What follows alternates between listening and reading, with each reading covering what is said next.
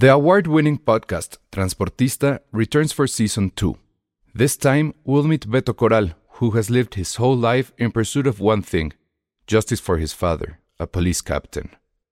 Captain Coral was mysteriously murdered shortly after leading the search block that captured and killed notorious drug lord Pablo Escobar. Listen to Transportista Who Killed Captain Coral? Available on the iHeartRadio app, Apple Podcasts, or wherever you listen to your podcasts.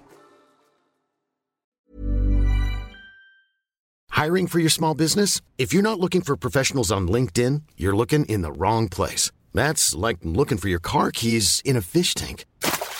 LinkedIn helps you hire professionals you can't find anywhere else, even those who aren't actively searching for a new job but might be open to the perfect role. In a given month, over 70% of LinkedIn users don't even visit other leading job sites. So start looking in the right place. With LinkedIn, you can hire professionals like a professional. Post your free job on linkedin.com slash people today.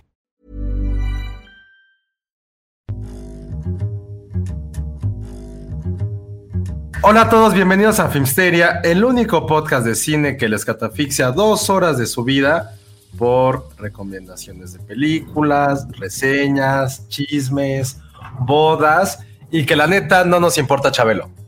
Ah, ya sabía yo que iba a decir eso. ¿No lloraste? Ay, no mames. ¿Tú lloraste, Elsa? No, no, la verdad no. No, o sea, si le soy sincera, nunca fui fan. La- lo llegaba a ver cuando me levantaba temprano y es que no había otra cosa en la tele. Entonces era verlo esperando Ah, que es que no acabara tenía que cable, para, chavos. para que empezara Pues otra no. cosa. No, porque era ¿cuándo salía? Los domingos a las 7. Ay, ¿cuándo salía? No, dije, ¿en ustedes. ¿dónde? ¿Dónde era? Ay. Claro, ahí también, Ale, eso sí. es Sí, No, no, no, Era- es que era- me acuerdo que en las mañanas Era- salía radio. Sí. Entonces me Ah, acuerdo Ale. que me levantaba temprano, lo primero que veía No, era cancelen a Alejandra, así se la mamó. Con qué? decir dónde salía Chabelo, es como decir dónde salía a la torre. Así de- O sea, sí es como ¿A la institución. Es una Ah. institución, no, no, sí, sí. No, no, hay, no. que- hay que cancelar, Ale. Es como decir Juan Gabriel cantaba. Así de- Sí, sí. Te Yo estás digo que territorios muy No me fuertes. acordaba. dos minutos de silencio de Ale porque sí se la ultra remamó. Chabelo pero a ver. Televisa. Mira, yo, yo no, o sea, definitivamente yo dije, bueno, Josué, esto no le hace nada. No, o sea, no te veo a ti despertándote siquiera para ver esto. O como decían, había, hay- leí una frase muy bonita que decía, peda que no acaba viendo Chabelo no fue una buena peda. Eso sí me llegó a pasar. Pero sí, yo sí, a, a mí sí me gustaba verlo, eh, sobre todo en fechas navideñas, porque era el único catálogo del cual teníamos disponible. No había internet, obviamente, y Mm. yo no tenía cable. Entonces era el único catálogo de juguetes disponible. O sea, ahí sí pasaban todos los juguetes. Y sí tengo mi lista de juguetes que, que siempre deseé, porque los vi en Chabelo y que nunca tuve. Entonces, sí, eso definitivamente. Y la verdad es que a mí los, los, los concursos no me encantaban, o sea, no eran mi hit. Mi hit era ver los anuncios, literal. Pero sí recuerdo algunos concursos que estaban padres, como creo que el clásico, que, que, que, es- que ese sí decías, híjole, yo sí quiero estar ahí, es eso de que te meten a un, que es un cilindro, Ujú. que están los billetes volando, ¿no? El tornado, pero ese creo que también salía en TVO. Bueno, pero te, te juro que lo agarró de Chabelo. O sea, seguro primero fue Chabelo. Luego Ah, me acuerdo seguro. de otro, eh, de, de los Bubble Gummers, que a los niños les daban los Bubble Gummers y los papás tenían que adivinar cuál era su niño, nada más viéndoles los pies. ¡Qué miedo! Ajá, eso pasaba. Y luego era otro que era muy bueno, era el de hacer un gansito gigante. Pero estaba así como que el molde y le echabas la crema y luego una cosa así que era como el chocolate y luego, pero era un gansito así de este vuelo, ¿no? Entonces, eso, eso sí, ah, bueno, el- obviamente la espantosa X. Creo que eso. ¿Cuál era esa? Era, era un concurso donde tenías que sacar unas fichas de un, pues, no sé, de algo ahí, que, o sea, nada más metías la mano como bote Ajá. y sacabas un número que creo que era, tenía, es que creo que había varias versiones, pero en algunos tenías que como que sacar un número y ese ponerlo en el orden del precio del producto. Y si le atinabas, entonces te llevaba. Ah, ya Pero Sí. a veces sacabas una X y era la espantosa X, que pues ya perdías, ¿no? Ya. Este, que lo que me quedé pensando, Javier se escribe con X, Javier López Chabelo. Entonces la espantosa X, pues era un poco él. ¿no? Ah. Pero sí, sí vi mucha gente que sí estaba, pues sí estaba triste, vamos. Es de, es de otros tiempos. Ah, mira, Pues sí, nos dice Verón, nos dice nuestra, nuestra Vero. Mi mamá me llevó al programa de Chabelo, pero como nos recibían, pero como nos recibían al foro un payaso cuando me escogieron para concursar, no quise pasar. Avergoncé mucho a mi papá, a mi mamá. Qué buena anécdota esa. Wow. Cuéntenos sus anécdotas de, de Chabelo. Hay gente que sí fue, Ay, ay, ay, hay gente que hay gente que este que se dio cuenta que pues todo era una farsa. No, no que todo era una farsa, pero Que no era que un el niño de programa, verdad. no, que el programa no era el fin de semana, no era en domingo, Mm. no era en vivo. ¿No era en vivo? lo- en- no. Lo sé. O sea, se sí grababa que era live. en vivo, ¿eh? Yo también. ¿Cómo? Yo hubiera pensado que era en vivo. No. No, imagínate qué hueva llevar a las 7 de la mañana. O sea, bueno, seguro llegaban antes, ¿no? O sea, si hubiera sido en vivo, tendrías que haber estado ahí a las 6, 5 de la mañana. Llevar a los squinkles, no. No, lo que vi en una entrevista. así es la vida. eh, no, pero no. Este, lo que yo leí es que de hecho el programa creo que duraba tres horas, duraba como este podcast. Y lo que hacían era que el programa lo dividían en dos. O sea, en una hora, la primera hora y media entraba un, un este, un público y la segunda hora y media en- sacaban a esos y se metían a otro público. Porque la demanda de boletos de eso e- era así fenomenal. ¿Ves? Todo el mundo pensaba que era en vivo. Sí, yo también. No. pensaba. O sea, sí es en vivo, o sea, todo pasaba en vivo, pero creo que pasaba un jueves o no sé, un miércoles. Lo grababan y ya nada más unían las dos partes Ay, y ya. Ay, Oscar. A lo, a lo mejor lo de los cohetes de provincia sí era en vivo, ahorita que lo pienso. ¿Quién sabe? eh? La verdad no sé. Ese es un gran misterio por resolver. Ah, Dice. José Ismael Morelos, grababan dos programas en un día, tenías que formarte desde las 7 y tenías que esperar a que can- cansaras entrar. Sí, Oh. sí, eso es lo que sé que, que, que sabe. Mira, hay mucha, hay muchos amigos de provincia, pues sí. Dice Rasmataz, la chaviza menor de 20 también lo vimos. A falta de cable e insomnio, pero con la tele en Chabelo. Sí, pues es que Sí, sí. pues es que pasaba bien temprano. Dice Jimena Lipman, cuando tenía como nueve años, el hijo de Chabelo, ah, sí, esto me lo contó, me empujó con su maletota en el aeropuerto y se fue. Mi papá lo persiguió para gritonearle. Llegó Chabelo a defender a su hijo y mi papá le gritó también. Muy bien. Hay que defender a los hijos, pues sí. Sí, totalmente bien. Dice Volter 49, yo trabajé un tiempo en Papalote Museo del Niño y una vez fue Chabelo y pues todos los niños estaban súper emocionados para saludarlo y ni los peló a los pobres. Ya estaba viejito, pero grosero. ¿Qué era lo ¡Sas! que decía, no? Que era súper grosero. Yo sí creo que... Porque sí me aventé el programa especial que hizo Televisa, o sea, digo, lo tenía ahí de fondo. Y este... Y sí, todos decían, no, es que era muy estricto y no sé qué. Eh, creo que estricto era dejarlo como que muy amable. A mí me late que sí era bastante insoportable. y- Sí, sí se me pero hace. pues era Chabelo. O sea, a ver, métete, o sea, métete con Chabelo. Solo el papá de Jiménez Lipman hace eso. O sea, no. Sí, sí está muy cañón, ¿no?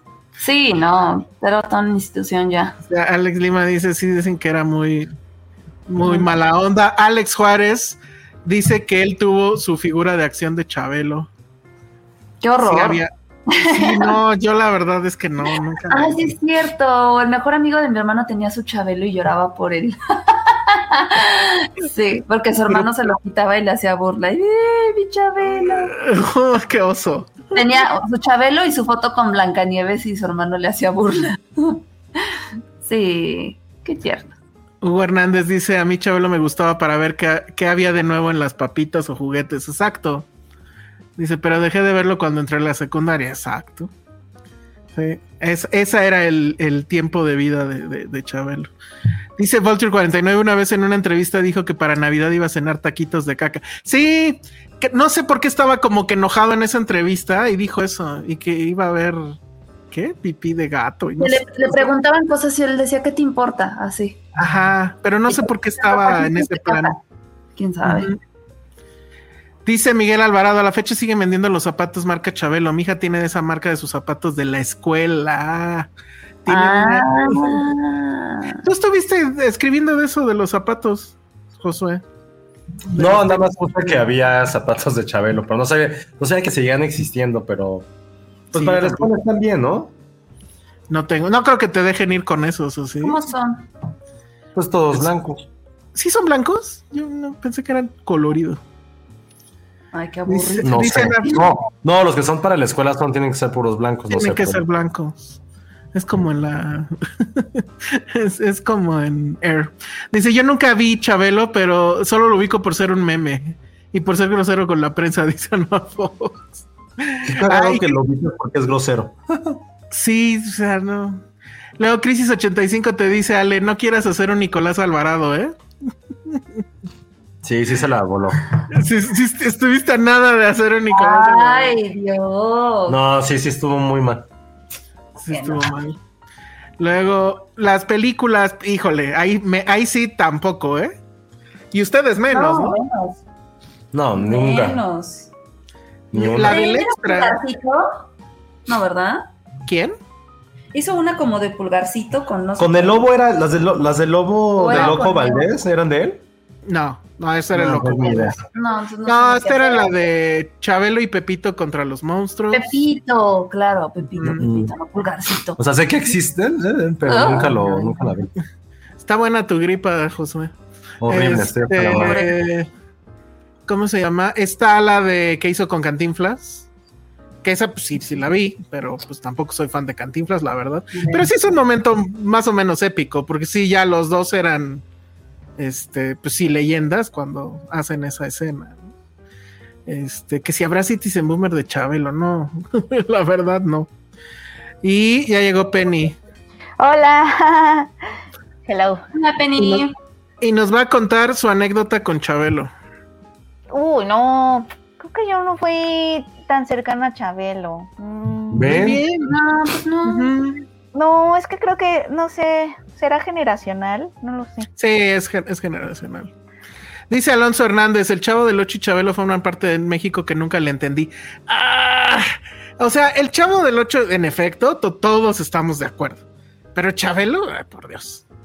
O sea, sí, No, creo que el chavo del 8 sí fue un impacto, o sea, pero no era Yo sí, yo sí veía Pero- el, el, al, al Tú chavo. del- el Chabelo. yo sí llegué a ver el chavo del 8 porque mi mamá lo ponía, porque ella decía que ella Yo lo veía de también. niña, imagínate. Yo Chavo del 8 sí lo vi mucho, la neta. No, yo nada, nada, en absoluto. O sea, no. Porque además no había necesidad de verlo. Veías uno y ya habías visto todos. O sea, no. Ahora, Lo que sí me gustaba de Chabelo es todos sus sketches en la carabina de Ambrosio. Eso sí. Y había unos que sí eran muy, muy, muy la buenos. carabina de Ambrosio. Tampoco, ¿no? Ahí es, es igual de viejo que Sí, pero es como, es que es- Chavo yo supe de la existencia de eso porque mi mamá me decía, si tú y la carabina de Ambrosio, ¿y eso qué es? Ay, no, bueno, ya nadie usa esa frase. Ay, Mi pero mamá está padre. la usaba. Ah, Mi mamá también la usaba, Ale. Si alguien quiere, este. La trilogía de Chabelo y Pepito está en, en Tubi, dicen aquí. Ah, mira, Nice. jamás la veré. Sí, no, no, sí, no, yo no tampoco. creo, No, no, no, lo no. creo. Salió en Complot Mongol, efectivamente, esa fue su última participación en cine. Eh, en Club Ah. Eutanasia también salió. Y ahí no era Chabelo, era Javier López, ¿no? O sea, con su voz normal. El, el shock de cuando escuchabas hablar a Chabelo normal, sí, eso sí me. Ah, ya me, ya me acordé que yo medio trabajé con él una vez. En ¿Cuándo? una película que se llamaba Cartas a, a- Mm. Cartas no sé qué, pero era, la, la trajimos con Alfabil, era, era mexicana y también salía esta, este, ¿cómo se llama esta señora gordita que también ya se murió? Ay, no sé, chachita. No. Carmen Salinas. Carmen Salinas, gracias, Penny. ¿Ya se murió Carmen Salinas? ¿Ya? Sí no Ay, sabía. Josué, no manches. ya, a ver, cancelados los dos, ahí se ven. Eso sí no Adiós. ¿eh? Por snobs. Ya, les voy a quitar el micrófono, se acabó. O sea, sí está- sí, oh, este episodio es el homenaje a. ¿Cómo se llama? Alvarado. ¿Cómo se- A la ignorancia.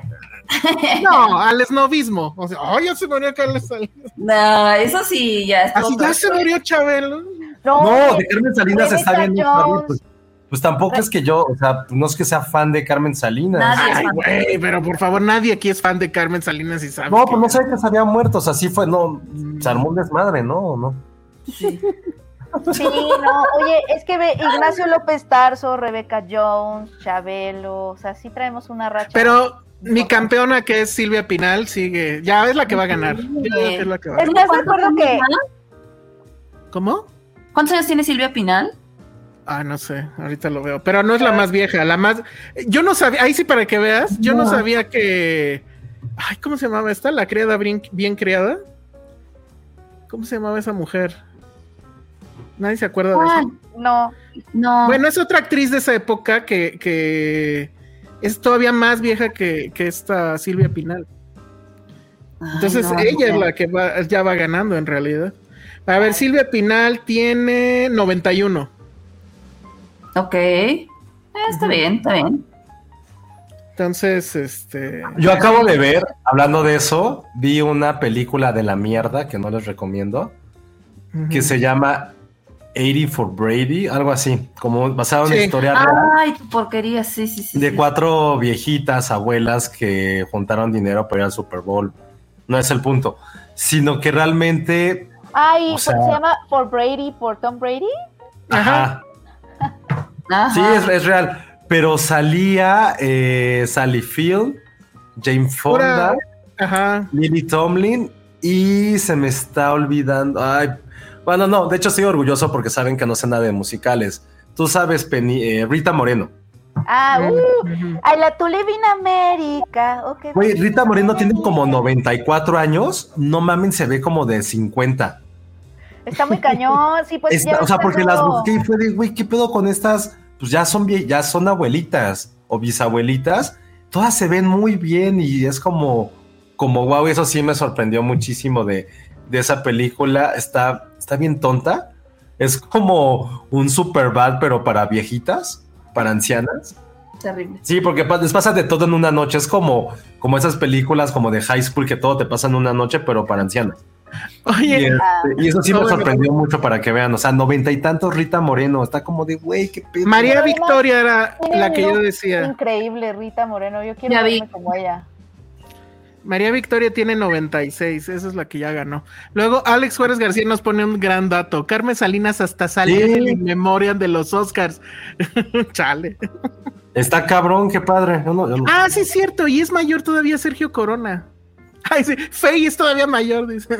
Voy a decir algo y no me interesa. ¿Por qué es famoso Sergio Corona? ¿Por qué es famoso Sergio Corona? Pues porque O sea, porque en- si es famoso porque es longevo, está bien, pues, pero. No, pues salía en la tele, según yo. Ahí sí no te lo manejo para que Según yo. veas. Sí, O no. sea, igual ahí- María Victoria, porque es famosa. María Victoria sí salía en la tele, salía en la radio, estaba guapísima en su momento. Eh, estuvo en el, en el- la conversión entre el radio y la tele. Entonces, sí. Y ella hacía este personaje que era una criada, la criada bien creada. Entonces, pues ya. Mary Kill con ese reparto, Josué, de 80 for Brady. Venga. Dale. Me parece No, no voy a muy jugar bien. eso. ¿Por qué No no? voy a jugar Geriátrico. El No, Fuck no, Mary no. Kill geriátrico es lo de hoy. Con GILFs. No son MILFs, son GILFs. Son games. Que Sergio Corona es, es famoso por su programa de ahorita, ¿no? Que es como este La Rosa de Guadalupe Light. Ah, claro, sí, pero está bien chafa. Ah, Nunca lo he visto, la Como verdad. dice el Ah, dicho. Sí, exacto. Espérenme, ya sé por qué Ser- es famoso Sergio Corona. Gracias, José Ismael. Porque Sergio Corona fue el Julio regalado original. Claro que sí. A ver. Sí, es cierto. Era él, el, el Julio regalado. Súper bien. Ah, ¿a poco, yo no sabía eso. Que aparte de ser actor y cómico y lo que sea, Sergio Corona es el dueño de Pastes Kikos. Cualquiera que se haya ido de carretera a algún lado de este bonito país sabe lo que son los pastes. Ujú. Josué seguro, no, o sí, sí te ha tocado Sí, eso. sí, sí, pero pues no los he comido, obvio. Yo sí los he comido. Yo también he comido pastes quicos. Ajá, sí. Ah, mira, entonces. Ah, claro, y por Hogar Dulce Hogar, claro. No, bueno, Era- entonces, Era una sitcom, era una sitcom de su momento. es que todo eso. Estoy, estoy en el podcast que menos puedo participar en la historia. todo- pues es que lo siento, se están muriendo los de esa época, pero es toda la época donde la transición entre que era gente de radio y los primeros programas de televisión y todo ese rollo. O sea, o sea, el, el Club del Hogar, por ejemplo, pues ese sí lo ubicas, ¿no? Porque pues básicamente de ahí salió Paco Stanley. ¿Cuántos años tendría Paco Stanley ahorita, by the way? No tengo idea. Porque yo creo que ya andaría por esa onda, ¿eh? Igual y ya. Sí. Sí, creo que sí. Estaría un poco en esa. Cuando murió. ¿cuántos años tenía? No sé, Josué debe saber. No, no, como 60. Nah. Nah, ¿qué? Unos nació en Nació en el 42. 1942, No y se murió en manches. 99. 57.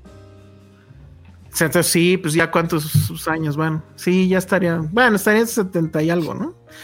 Pero bueno. Dice, para mi generación, dice Israel Fernández, que dice, tiene casi 30. Sergio Corona siempre era el abuelito de las telenovelas infantiles que pasaban a las 4. Yo ahí sí no se los manejo, pero sí se los creo. Muy bien. Mejor háblenle a Charlie del Río, chale. Sí, no, ahorita estoy así mega perdido. Sí, es como de madres. Bueno, pues ahí está. También dicen que es el Pat Morita mexicano, sí, cierto, sí se Ah, parece. Sí, sí, es el Pat Morita mexicano. Morita. ya de viejito sí. De viejito sí se parece. De viejito. Ya podrían hacer su capítulo de Karate Kid en, en, este, en La Rosa de Guadalupe. Que lo pidan prestado a él a la otra televisora. y estaría increíble. Lo que, lo que estuve viendo como a partir de, esta, de esto de, de Chabelo, que digo que sí es relevante, por cultura pop es muy, muy relevante que se haya muerto, por lo que representó más allá de, pues sí, su programa, pero también lo que se convirtió al final, que está bien. O sea, ya la cultura del meme también es algo, es cultura, al final de cuentas. Pero con esto, no sé si han visto esa tendencia en, en TikTok y en Instagram, eh, de que está, estamos nosotros o quien sea, y que le dices a tus papás que su, una de sus celebridades favoritas ha muerto y cómo Mm. reaccionan. Soy súper, súper, súper fan de esa tendencia. Así de mamá, no mames, no mames, se, murió, Chayanne. Mamá, Chayanne. No, no, no, y que reaccionan súper Ay, cagado. no. Entonces me puse a pensar de, Qué güey, grosero. eso es, ya muy- es una chingadera. Con Chayanne no se juega. A ver, ya a ver, se juega, sí. a ver, yo vi- Ale. Yo vi un tweet, un tweet que decía, eh, estoy segura que en otra dimensión todos somos hijos de Chayanne. Seguro. Seguro. Oye, este, Ale, en lo que Penny checa su micrófono, porque creo que otra vez no está en el que debe. este, ¿con qué, ¿Con qué artista o no sé, deportista Josué se pondría así? Así de Ah, no mames. ¿no? ¿Messi? ¿Con Messi? Con Messi, no mames, yo creo que ahí No, sí. con Messi, con, con muchos. No, con no, no, pero hay que escoger uno. Yo creo que sí sería Messi. ¿El Pero- más? ¿Así sería Messi? sea como un poquito, o sea, tiene que tener el, el factor a- a- a- ansiedad, o sea, que, que sea medio viejo. No, pues le puede, le puede pasar un camión encima. Ajá. Bueno, sí, no. Como pues a Lady D. Ahí estás, Penny. ¿Viste qué bonito te Pero tiene que ver un poquito también con que es para papás, o sea, algo que a tus papás les sea relevante, pues por la edad también, entonces. Hay, hay que esperar dos años y se la hacemos, Ale. Sí. Así, Ah. Josué, ¿qué crees? Así, ajá. No manches, ¿viste? Y, y- y con, y con inteligencia artificial Uh, hacemos. no sé, sería Michael Jordan. Michael Una Jordan. noticia, una noticia. Ajá. Es raro que me puedan sorprender. Ay, Josué. No, porque es que también tiene mucho que, o sea, funciona mucho con papás, porque no Ay. están como metidos en redes. O sea, sí, esa cosa funciona mucho con papás. O sea, yo puedo. Los Lo papás tienen Facebook. Los papás tienen Facebook. Todos los papás tienen Facebook ya. Por eso, pero en Facebook apenas se está muriendo Chabela ahorita. No. Apenas se está muriendo quién. Bueno, más bien en Facebook ya se murieron Juan todos. Que luego se. ¿Ya viste, hija, que se murió? No es mamá, es fake. Ay, ¿en Ajá. serio? Sí, mamá. Sí, Pero sí lo podríamos hacer. O sea, sí, el video de inteligencia artificial en la tele. Unos posteos ahí para destantear. Totalmente, totalmente puede suceder. Bueno, pues ahí está. Entonces lo siento, no tenemos muchas historias de, de Chabelo. Sí, la mía ya la conté, la mía ya la conté en el, en el Twitter, entonces pues ya. Ay, sí la vi. Mm, Está buena, ¿no? Sí la vi. De Es, el de la ropa blanca. Dice Oscar A mí- Sánchez, está raro que lo puedan sorprender. Si se acaba de sorprender con lo de Carmen Salinas. No, pero Carmen Salinas, o sea, me importa menos que los amigos de Patterson del Parque, me importan más. ¿Te sorprendiste o no te sorprendiste? Me sorprendió más por lo del Oscar, pero sí, sí, pero es porque algo que no tenía como en mi mente, ni, o sea, Carmen Salinas me caía, me, me caía muy bien por lo de hasta las mejores familias, pero Ay, no. Ay, no. Perdón, te interrumpí, Penny, ibas a decir algo. o sea, No, yo nomás iba a decir que, o sea, es que siento que también el programa de Chabelo era demasiado temprano en domingo. O sea, yo de verdad, seguramente sí lo hubiera visto, pero por ser a esas horas en domingo, jamás lo vi. Jamás creé una conexión con ese, o sea, me, me enteraba de la catafixia y así, pero, o sea, ¿por qué tan temprano? ¿Y por qué la gente lo veía tan temprano? O sea, no. los no niños, entiendo. los niños. Pero yo A mí- también fui niña y no me levantaba a las 7 de la mañana los domingos. ¿Qué les Pero llegaba a pasar que te levantaban o algo. A mí me levantaba el, ruido de la tele. Es que según yo como niño sí te levantabas Sí. temprano. Sí, No, pues yo era jamás me es la única temprano. es la única época en la que sí quieres estar vivo, ¿no? O sea, ya después ya. Ay, no. No. No, Ahora, yo no recuerdo así religiosamente levantarme a las 7, no creo. Pero lo que sí recuerdo mucho es cómo se enojaba mi papá, sobre todo cuando vivíamos en un departamentito así que era un huevito, que yo me despertara justo, ¿qué? 8 de la mañana en domingo y prendiera la tele y a todo volumen. ¿Se enojaba tu Eh, papá? Puta, sí se enojaba. Pero se tenía que aguantar, o sea, ¿qué? Pues sí. Iba a ser así el, pa- el padre del año, ¿no? Padre prohíbe a su hijo ver Chabelo. O sea, nada más faltaba eso. ah, y ya me acordé. Ya, hijo, de esto no me acordaba y me acabo de acordar. ¿Qué? Por Chabelo me enteré, y ahí sí van a decir que soy el más anciano y lo que sea, pero no me importa. Me enteré que, la, que los papás le daban a sus hijos esto que se llamaba, creo que ya no sucede, los domingos. Ah. Y entonces, tú, así fui con mi padre y le dije, oye, ¿tú por qué nunca me das domingo? Pues porque nunca me lo habías pedido. Es gran respuesta. Y se lo Pues sí. empezaste a pedir, supongo. Obvio. Y entonces, ¿Es otra obvio? segunda razón por la cual eh, debe de odiar a Le Chabelo. debes, le debes, le Le debes, debes a Chabelo a mucho. Chabelo tus domingos. Le debo a Chabelo mis primeros ingresos económicos. No me había acordado de eso. Está súper. Muy bien. Qué mal que no lo conté en su momento. Pero bueno, dice, las únicas veces que veía a Chabelo eran cuando mi abuelo iba a tocar saxofón a su programa. ¡Wow! Órale, ay, qué bonito. Qué increíble. Ay, y espero que te hayan llevado así dotación de dulces y demás. Uf. Yair Salgado, yo la única vez que llegué a verlo era cuando me quedaba en casa de mis abuelos porque no tenían cable y prefería irme a misa con mi abuelita que quedarme a verlo. No. Oye, pero no, ¿sabes qué? Me identifico mucho con Jair, creo que por eso nunca fui fan de Chabelo, porque me remitía vacaciones de la verga en provincia. Mm. Creo que de ahí viene mi valemadrismo y el, no odio, pero el valemadrismo. ¿Por qué feas tus vacaciones? Porque, güey, o sea, de niño, no, o sea, estar en provincia de niño a mí nunca me, nunca me gustó. No, ni de adulto. Ni de adulto, claro. Eh, No, claro, ni de adulto. No, porque, o sea, porque creo que las únicas como de las cosas buenas que dejaban mis papás es que siempre hubo como casi de regla que tuviéramos cable. O sea, uno era porque pues a mi mamá le gustaba y dos porque era la forma que siempre decían mis papás que era como de, güey, así pues siguen practicando inglés. Porque veíamos las cosas o yo las veía sin subtítulos y así seguía. Entonces siempre nos inculcaron el tener cable que es de cosa, estoy hablando de una cosa muy privilegiada, lo siento. Y yo neta, si me levantaba temprano, o sea, pues las cosas que me gustaban, o sea, o veía como Cartoon Network o Nickelodeon, o veía fútbol, pero Chabelo jamás, y creo Oye. que eso me, me recordaba estar en provincia a ver Chabelo. Gracias, Jair, ya entiendo. Ya no tuve que ir al psicólogo para entender por qué odio a Chabelo, es por eso. Oye, pero por ejemplo, si tú veías por cable Nickelodeon o lo que sea, ¿los anuncios eran los anuncios gringos también? No, no, ya vi aquí, ya, aquí ya llegaba en los O sea, era el 90 cable de aquí.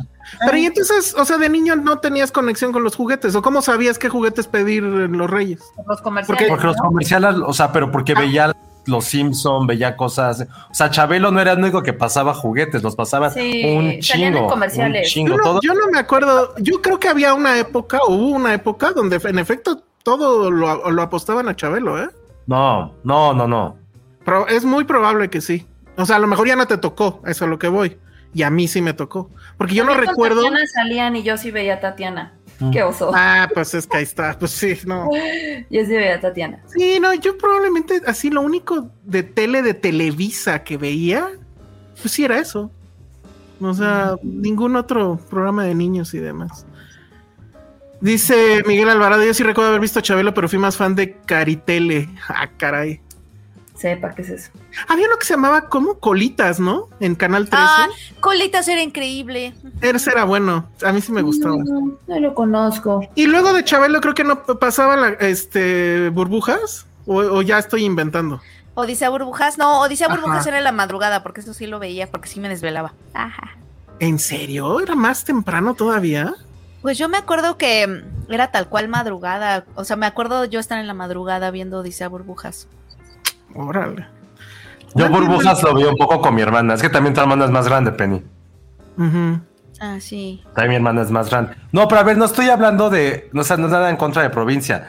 Es en contra de la casa de mis familiares en provincia que no tenían cable. No es contra provincia. Es que de niño, pues tienes tus rutinas, quieras o no. Y mi rutina era ver televisión, por eso estamos haciendo este podcast. Si mi rutina hubiera sido leer libros de física cuántica, no existiría esto. Mi, provin- mi provincia. Mi rutina de niño era ver tele cuando me despertaba porque mi mamá se despertaba más temprano, más tarde. Y no, podía, y no podías ver tele porque no tenían cable. y tenía que ver pinche Chabelo. Por eso el odio hacia, hacia las casas de mis familiares en provincia que no tenían cable, no hacia su bendita y hermosa provincia donde venden comida increíble. Perdón por atacar a todos los amigos de provincia. Y hablando de Chabelo, atacas a los amigos de provincia. Sí, No los cuates- los de provincia. Sí, exacto. Ya nos están diciendo centralistas. Perdón Sí, por haber nacido en la gloriosa Ciudad de México. Lo sentimos mucho. O sea, yo no pedí nacer aquí. Me hubiera encantado nacer en. No, no, la verdad, no sé. En Nueva Yo York. cuando me iba, no, yo, yo empecé a ver la televisión, o sea, toda esa parrilla increíble, así un poco para, para equilibrar esto y que no nos digan centralistas. Mi experiencia fue al revés. Yo aquí en las vacaciones como que no sabía qué ver o no sé, no sé qué hacía realmente en mi casa, pero cuando me fui todo un verano con mis tíos de Tlaxcala, y estamos hablando de Tlaxcala, que es el estado al que todo el mundo se le olvida enumerar cuando está enumerando los, los estados de la. República. El estado que no existe, de hecho. Porque de hecho, Ay, incluso, su- su incluso la gente de Tlaxcala para estudiar se va a Puebla. Este, sí, sí, sí, eso es, esto es real. Yo he tenido familia en Tlaxcala toda la vida, he ido toda la vida, o sea. Este, bueno, me iba, me iba todo el verano a Tlaxcala y fue ahí en Tlaxcala que empecé a ver con mis primas esta parrilla increíble de TV Azteca. ¿Se acuerdan de Los Caballeros de Zodiaco, Candy, No lo sabía. este, El Príncipe del Rap, X-Men? Era una parrilla padrísima. que duraba toda la tarde. No sé si te acuerdan de esa parrilla. Pero esa ya es noventera, ¿no? Candy Totalmente Candy, noventera. sí, era una parrilla noventera. Yo estaba en la primaria, sí. Candy Candy me caía gorda. Candy Candy era, era un drama. Era demasiado, la densa. cachetaban y era bien mensa. Ay, no, me Era desesperaba. un ¿Le pegaban? Sí, hay una escena. ¿Le pegaban en una caricatura a alguien? le- Le, pasaba todo. Cuando se, se besa con uno de los hermanos estos, ¿no? Que le roba un beso y ella sí lo Por cachetea. pronta. Y él le regresa el- la cachetada a ella. No, esas, eh, yo odiaba esas caricaturas, porque eran Yo telenovelas. Así de. ¿Yo por qué Yo quiero no ver telenovelas? No. También odiaba a Remy. Dice Oye, Alex también- Suárez.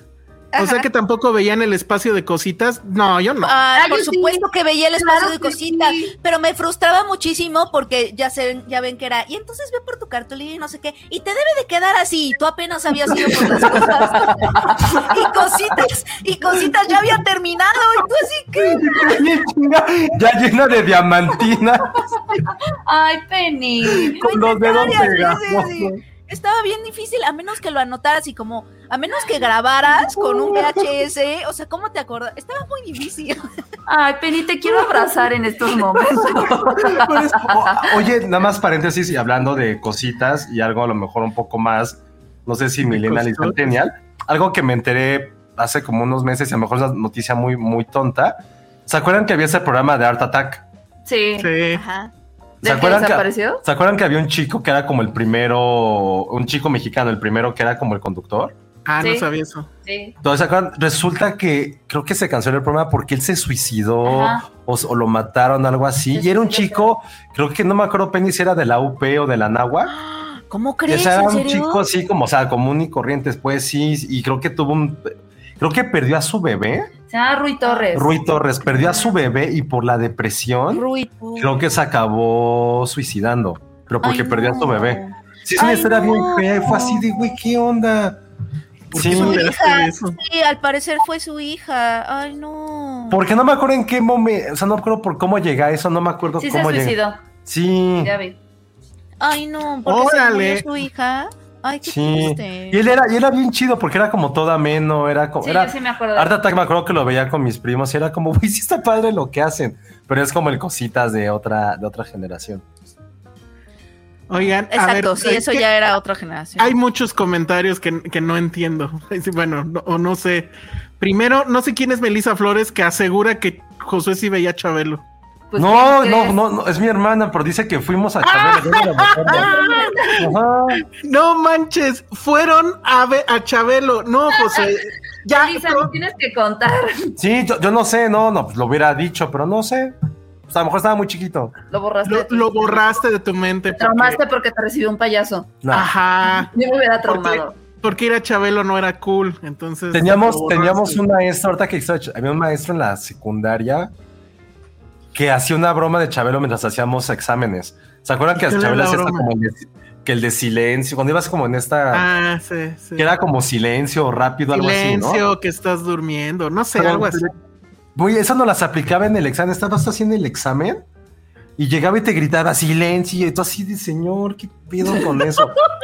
y, pero no me acordaba. No, pues a lo mejor fui a Chabelo. A lo mejor me gané algo. Melissa, no por favor, cuenta la anécdota, ponla en el chat, márcanos Sí. algo. Te mando la liga y entra. O sea, lleva, lleva media hora haciéndose el interesante y resulta que hasta fue. Oye, está increíble, José, que sí haya... Yo no fui Ajá. nunca. Tú fuiste y el ganó. Y No. ganó, ¿no? Así ganó seguramente. Sí. No, debía estado demasiado, demasiado chiquito porque no lo recuerdo.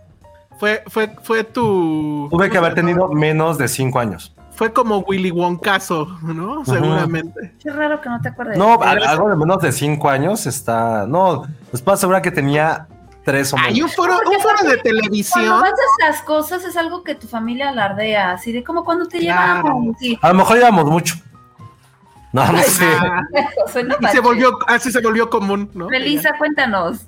Oye, Ana Fox está muy molesta por lo de provincia, pero no tiene nada de malo. O sea, por algo es Ciudad de México y el país se llama México. Somos las de las mejores ciudades del mundo. Tenemos la mejor gastronomía, los mejores bares. Se van a enojar más. No, ni, pero no tiene nada de malo. Hablo, hablo de mi ciudad que amo, de mi ciudad que tengo tatuada y que voy a defender a muerte, que la voy a defender mucho más que puedo defender a Messi. Amo más a la Ciudad de México que a Messi. Entonces, no me Ay, güey. que es mejor provincia cuando es la Ciudad de México. O sea, no. Tu ciudad no es sé, yo- Chinampa. Yo, ¿Cómo yo antes dices? la defendía un montón, también era, era Team Josué Ciudad, pero últimamente No, pues ya te voy fuiste. creciendo, Sí, Ah, ya para empezar, ya en me el fui. infierno. Ya, no, ya no puedes opinar, Penny, ya. a veces, a veces se me olvida que ya me fui. Bueno, acá en el estado, o sea, no es lo mejor tampoco, pero, pero, pero, sí, o sea, es que de pronto ya a veces sí me siento como muy encima en la ciudad de cosas, está muy contaminado, o sea, siento que culturalmente hablando, no hay como la Ciudad de México, como que la oferta cultural es, es, Pues sí. es A muchísimo. ver, déjenle escribir a mi hermana. Va. Pero, pero, pero la verdad es que de calidad de vida, o sea, todo caro, no puedes ya vivir ahí porque todo cuesta Oh. carísimo, este, o sea, por eso mucha gente ya se está yendo pues, fuera de la ciudad. Los de satélite caen mal. Los de satélite caen mal, dice Alex Juárez. Ah, yo me casé con uno. Me Mm, cae bien. sateludo. Oigan, no, ya, ya no sé qué más estaban poniendo que estaba muy cagado. Ah, sí, que Josué a los 18, que saquen las fotos de Josué abrazando. No, le, le voy a decir a mi hermana que, por cierto, vive en provincia y no me molesta decirlo. Mi hermana vive en provincia. Sí. Muy bien. Luego Silvia Lovera dice, cositas, sí leyó mis cartas, no como Ah. Chabelo. Ah, Cositas Ay, leyó qué cartas. Pero cositas, oye, pero Cositas cositas. leyó tu carta cuando, cuando ya había terminado su trabajo. ¿En qué momento de línea mágica hace tantas cosas, Cositas? No sé. Era. Y luego, ahí les va el dato. Cosita, según Nora Rodríguez, va a estar en Masterchef Celebrity. I have no fucking idea what's that, pero suena a una cosa épica. ¿Crees que sea tan buena haciendo comida, bueno, cocinando que haciendo? Claro, ya tiene como toda la práctica manual. Sí, manual. Muy bien. Oye, yo- mientras con su Oye, sartén. Oye, Elsa, corrígeme. Ay, ¿qué se oye? ¿Qué? No, no sé. A ver, corrígeme. ¿Cositas era una milf o no? Ay, Híjole, José. no, ¿eh? No, yo Ah, no. Estoy mal yo, estoy mal yo. ¿Es en serio? Mira, no, no juzgo, ju- no juzgo, pero la neta es que, porque conozco mucha gente que sí está muy en ¿Era esa onda. sí? Sí, conozco mucha gente, pero No, honestamente, y no es juz- no es por juzgar, te juro que no es por juzgar, pero no, jamás, jamás a mí me, me causó esos sentimientos, jamás. Dice, ¿qué? Jimena Litman dice, Josué, yo tengo amigos sin membresía de Costco, ¿eso qué? No entendí. No entendí tampoco, pero a ver, el punto es que también todo provincia no tiene nada de malo que le digan provincia, pero tampoco vengan a decir que la ciudad está del diablo o que se ofendan por decir eso, o sea, no pasa nada, Ay, sí, dígalo, sí, dígalo. no pasa nada. Está bien o sea, que- por la Ciudad de bien- México es increíble. Está bien que critiquen a la ciudad, que nos Sí, quiten esa, esa sí. venda. Es una ciudad que hemos descuidado un montón. Está mal planeada, bien contaminada. ¿Qué pasó en enero? Que todos así con la alergia enorme por el humo. Pues yo bueno, les que- dije que no votaran por Claudia, pero ahí van. O ahí sea, van. pero, o sea, tiene muchas cosas que están padres, pero el costo de vida también ya se subió a los cielos. Y el Estado de México no estoy diciendo que sea lo mejor, porque muchísima gentrificación acá en mi Bueno, a ver, hagamos algo para estar en paz con nuestros amigos de provincia. Así Penny, que si pudieras, ¿a dónde te irías a vivir dentro de la Uy, hermosa. República Mexicana? ¿Sabe, ¿Sabes dónde se me Bueno, siempre he querido vivir como cerquita de la... eh, Un lugar donde haga calor, o sea, no necesariamente No, vale. en la playa, pero sí. México hace playa, hace calor. Mérida, en Mé- Mérida dicen que está bonito. Además, es, Ah, no, es, es que es el estado se más seguro de México. ya se volvió cliché. Todo el mundo se quiere ir a Yucatán, a Hay Mérida. una razón. Es No, ahorita, ahorita, más seguro ahorita, ahorita va tu turno, Elsa. Ahorita dijimos primero, primero Ajá, Penny, Elsa, porque es la puedes que no irte a. Mérida y no te voy a invitar a mi casa de Mérida. Mi hermano está chingui jode con eso y así, ay, güey, ya. Mira, es que, es que ya no hay para dónde hacerse, porque antes me gustaba mucho San Miguel de Allende, pero hay puros gringos. Y luego dije Guanajuato, pero está horrible el, el narcotráfico ahorita ahí.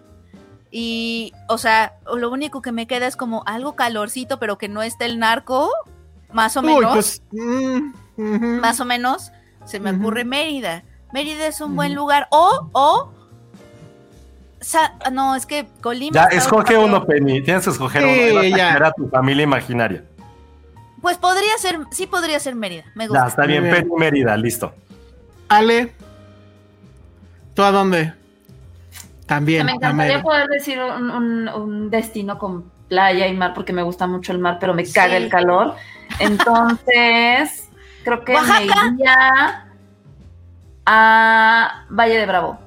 Ah, gran elección, bien, Alejandro. Me encanta. Sí. Ya sé que también se está llenando de gringos, pero es que es bien Ajá. bonito. No, está bonito. Gran Siempre elección. está fresco. Sí. eh, no, no, y aunque hace, sí, aunque hay meses de calor, nunca es el calor de. No, porque hay muchos árboles, hay mucho bosque. Entonces sí, me iría a Valle de Bravo. Exacto. A mi retiro. Qué, qué gran, muy bien elección. Tú, Elsa, ándale. Yo, la verdad es que, o sea, pues sí, sí fue un poco adoctrinado al respecto. Pero, o sea, si, si ya fuera así para retirarme, o sea, ya que llegue el momento donde No, es ahorita. no me importa. No, ahorita no. O sea, no me van a sacar de aquí. No, no, Eso, a ver, es una suposición, no por es eso, que ya. por eso. Pero cuando ya no me importe. No, ya es me ahorita, es mañana, es mañana. fantasía, Es mañana. Cuando, es que por eso, para, para que suceda en mí, tiene que ya no importarme que no haya así conciertos aquí a la vuelta de la esquina, que O no haya ni un, o que no haya trabajo, o que no haya una pinche librería, o que no haya un pinche cine. Cuando eso deje de importarme, entonces sí podría ir a Puebla. En realidad, Puebla sí tiene todo eso, o sea, y la verdad sí ah, está Puebla bonito. está padre. y se sí. come Ah, ya sabemos muy, quién- quién muy le dijo. bien. Ajá, tiene, Por eso tiene dije. cuchillo en la, en la, en la espalda, sí. Puebla, No, Puebla pero está no, muy bien. Te lo juro, te lo juro que sí lo digo convencido, ¿eh? O sea, cuando, pero insisto, cuando todo eso que acabo de mencionar deje de importarme y ya nada más me importe comer y ver esos atardeceres increíbles. O sea, Sí. no tengo ningún problema. Porque sigue siendo una ciudad, es que ese es el tema. Yo no puedo vivir si no es en una ciudad, la neta. Entonces, Puebla, Puebla, sí. Oye, Elsa Mérida es una ciudad. ¿No quieres venir? Pero, no, pero ya, Sí. es que Sí, la neta sí. Y también la estás- comida ya es increíble. Pero está súper lejos. O sea, sí quiero tener todavía así como que sea el dedito pequeño del pie en, en el DF, No, ¿sabes? Bueno, en segundo la lugar en CDMX. comida es Mary. Es, es Bueno, a ver, Josué, sorpréndenos. Ay, no, no, no, no es nada. Obvio. No, es muy obvio el mío, pero el de Ale me gustó mucho su, su respuesta. No, yo sin lugar. No sé. Elsa, ya, Elsa, aunque no sabe jugar, sí me hizo pensar mucho en las cosas. Ah, ¿verdad? es que sí saben unas. No, no. Qué hermosillo. No, pues tendría que ser Oaxaca, la neta. No le, no, no le daría mucho, mucho. Torreón, que Coahuila. que Torreón, Coahuila. La comarca eh, lagunera. Pues que es Villa o qué, para tomar Torreón, ¿no? En San Juan, Río Colorado. Ajá. Ay, No, yo a nuestros que- amigos Hermosillo que aguantan unos calores. Qué bárbaro. Ay, no, no mames. sí, no, horror. Sí, yo no Oigan, que Oaxaca, pero no podría mucho por ese clima. Tampoco. Luego, Oye, en esto, no sé si sí pasó, díganme si sí pasó. Mar García dice, ¿cómo olvidar cuando le dicen a Candy que le van a mandar a México como castigo? No manches. Hay que buscar ese video. Les cae que eso pasó, pero bueno. Oigan, me dijo mi hermana que sí fuimos a, a, a- a Chabelo, pero como les dije, en efecto tenía como cinco años, entonces pues no. Lo No siento, Josué, ya. Ay, a los cinco años, ¿cómo es que no te acuerdas? güey? No, se lo- no, neta, a ver, voy a seguir preguntando. Güey, es la, o sea, fotos. No, no hay fotos. Estás- ya las los estás- hubiéramos visto. Estás a un año de entrar a la primaria, o sea, de, de la primaria para atrás no te acuerdas de nada. Sí, Yo sí me acuerdo. Pues claro. Recuerden, y no está aquí Monse, pero recuerden que tengo ciertos problemas familiares de divorcio que hacen que hay ya cosas antes de mis cinco años que no, no éramos una familia feliz que no recuerdo. Ah. Muy bien. Ah, no es para, no pasa nada. Ah, Ay, pero- sí, yo.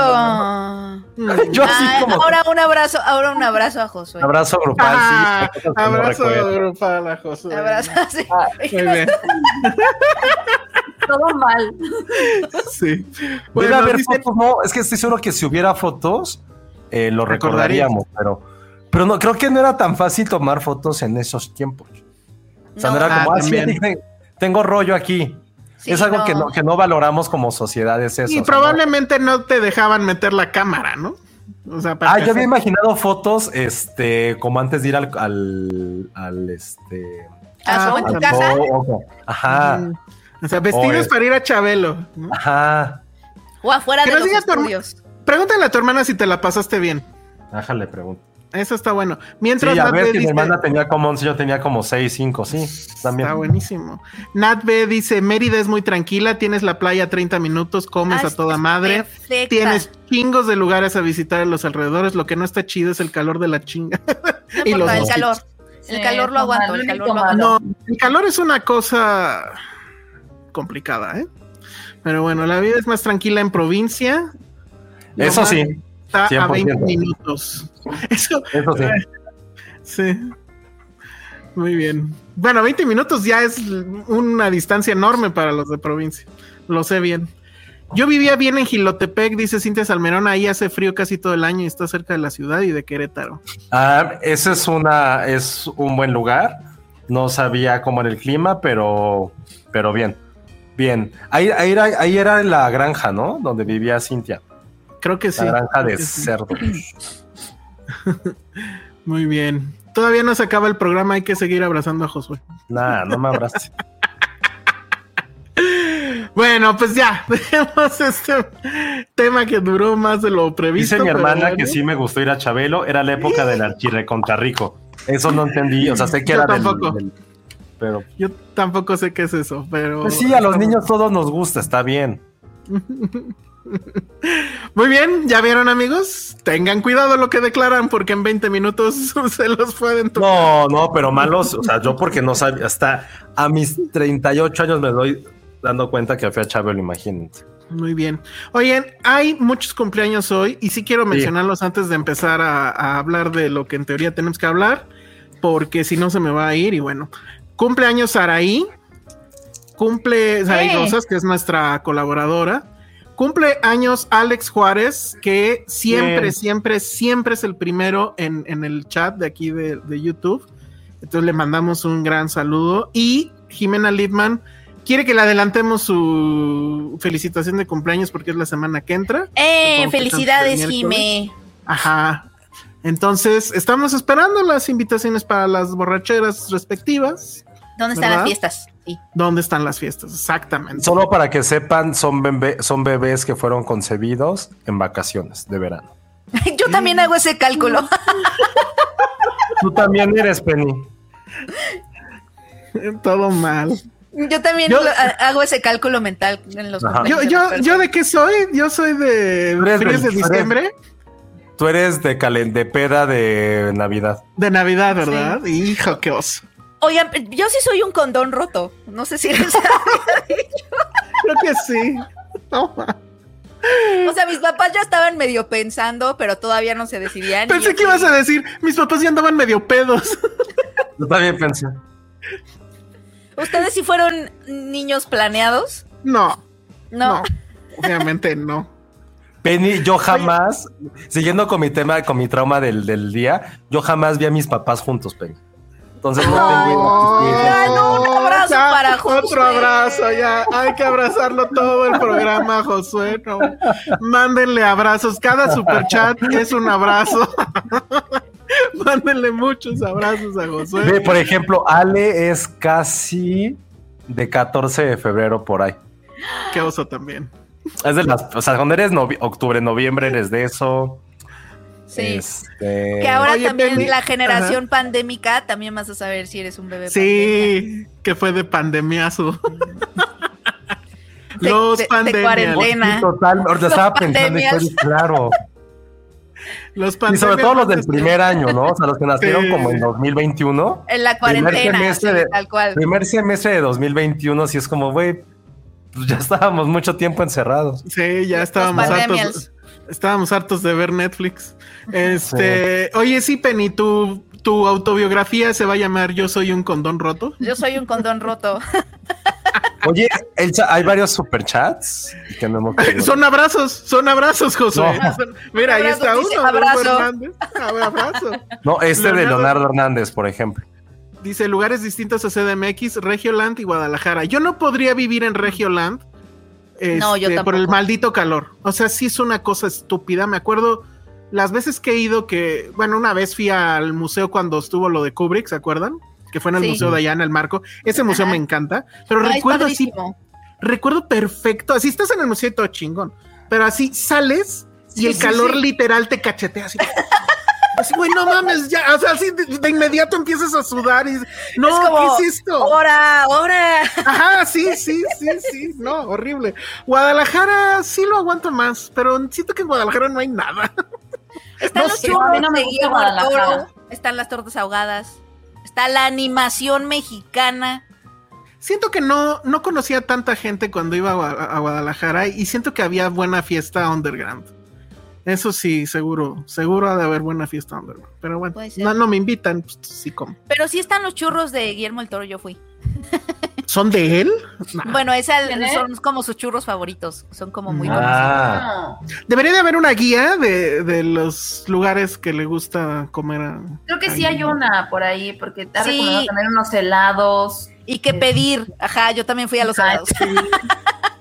Sí, Ya, se está quejando Alexa Lima, como que no hay nada. pues díganme qué hay, yo No. sé. Sí, sí, Alejandro, Alejandro Macías les manda un abrazote que supongo que in- incluye obviamente a Josué. Ay. Abrazos.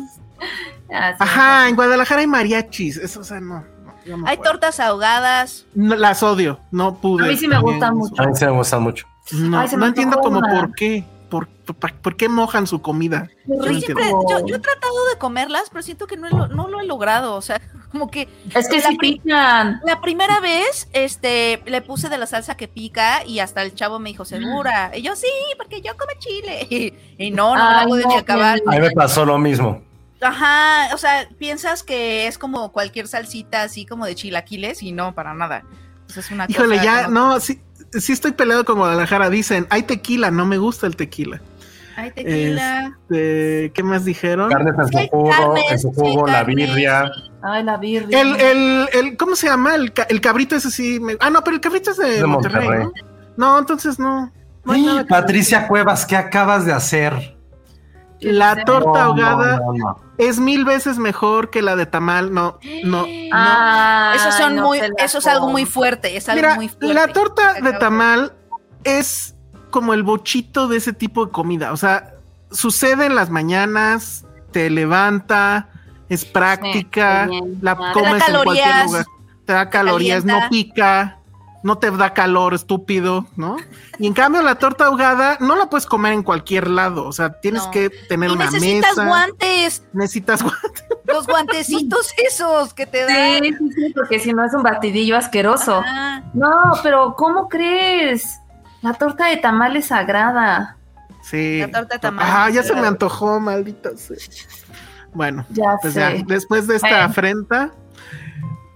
Es que ya si empezamos, si ya lo llevaron al terreno de comida, no vamos a acabar jamás. No, ya. Podemos hablar de comida, pero hasta el fin. Sí. Así es. Bueno, Uy, no mames, sí, lo que acaba de poner Ana Fox. ya ves, ahí está. Mejor langosta en Puerto Nuevo, torta de tamal que. Sí, yo también Es- voto por eso, pero la bronca de la torta de tamal es la facilidad y el horario. Sí, sí. Y es barata. Pero eso que pone Ana Fox, langosta. eh, la langosta en Puerto Nuevo, no mames. Sí, pero ¿cuánto te cuesta una langosta? Perdón Sí, por ser más. jodido, pero. No, pero También- no es una langosta, son taquitos. Bueno, los ¿Cuánto te taquitos. cuestan los taquitos? No sé, pues nos diga Ana Fox. Yo no recuerdo. la Sí, sí, sí. Está muy de privilegio, Ana No, Fox. voy de chicken el día de hoy ustedes, ¿eh? Son, ta- son, sí, la, langosta está, se oye, se oye bastante, bastante White Lotus. Sí, Ajá. exacto. Sí, pero entonces Bueno. digo, la, la pizza de langosta en Holbox No, no es lo mismo. Ay, eso está buenísimo. está bien rica. la neta. Tengo hambre. Bueno, ya. Iván Chimal dice: Ya hablan de John Wick, chingado. Más del SAR. Ya, Sí, ya. de sí. Sí, ya. Es que en serio no. Dice: Langosta y torta de tamal están en ligas diferentes. Pues sí. Era- y, y Rasmatasia dice: Si no se habla de comida, no se siente Filmsteria. Pues sí, ese es el asunto. Eso sí. Bien. Nada más nos ¿No? antojamos a nosotros mismos. Sí, afrenta es Para freír un una pambazo.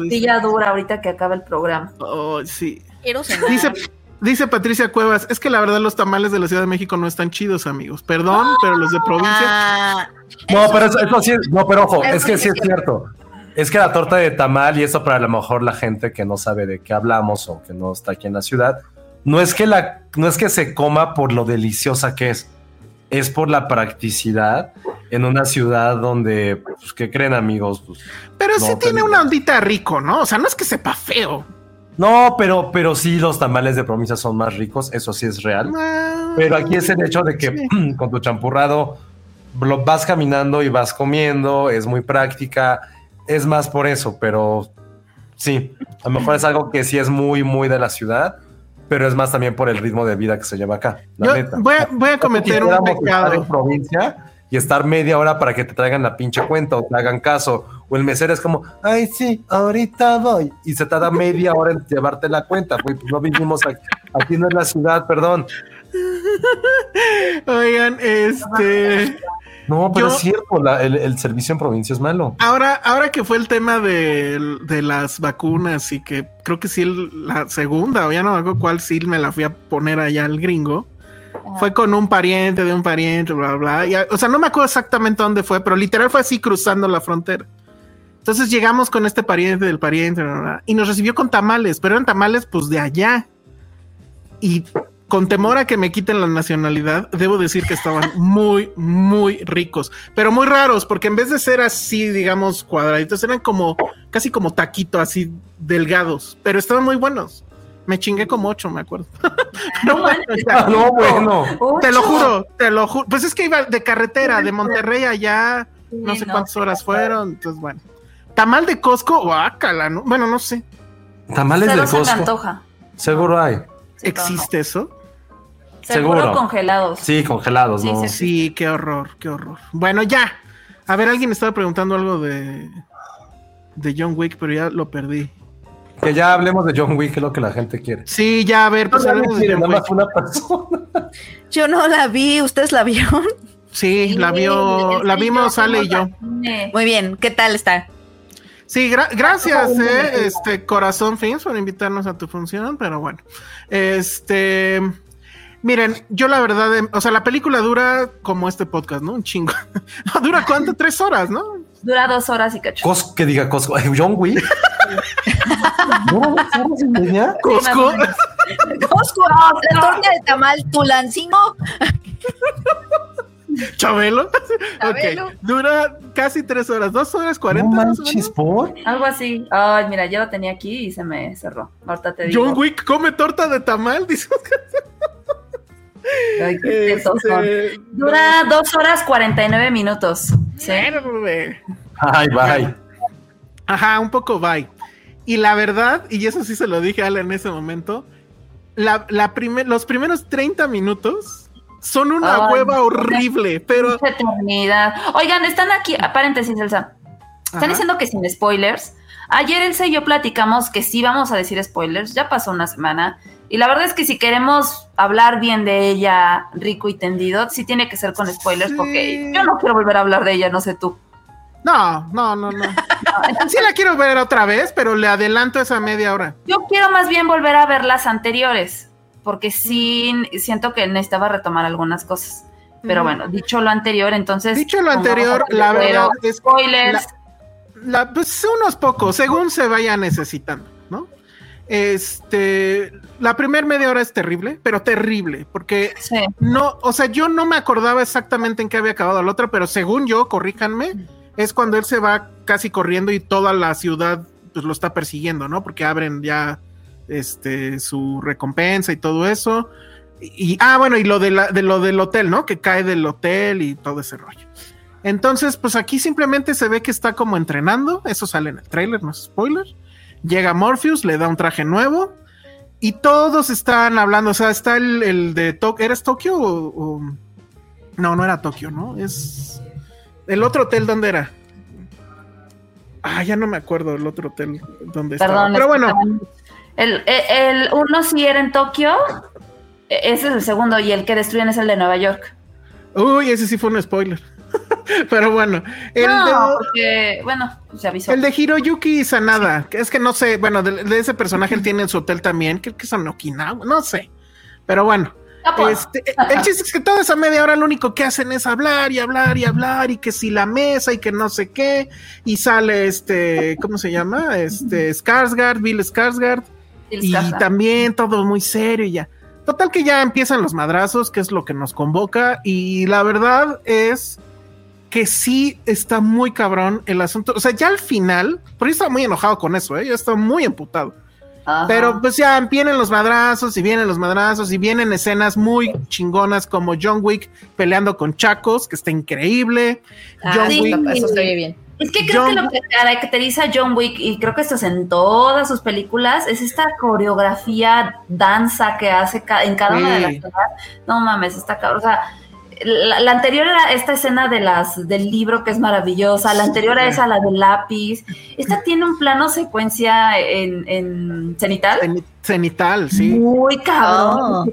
Y las armas, o sea, uno diría, pues, ya qué tanto pueden mejorar, innovar. Las armas sí son de, no mames, yo quiero eso, ¿no? O sea, Sí. está bien. Hay bien una, hay una que es como una, es que como un eh, como rifle, una- pero Ajá, que dispara, pero te- con un flamazo así de Te fuego. incendias. Así, Te te, o sea, te da el incendias. balazo y te incendias y pff.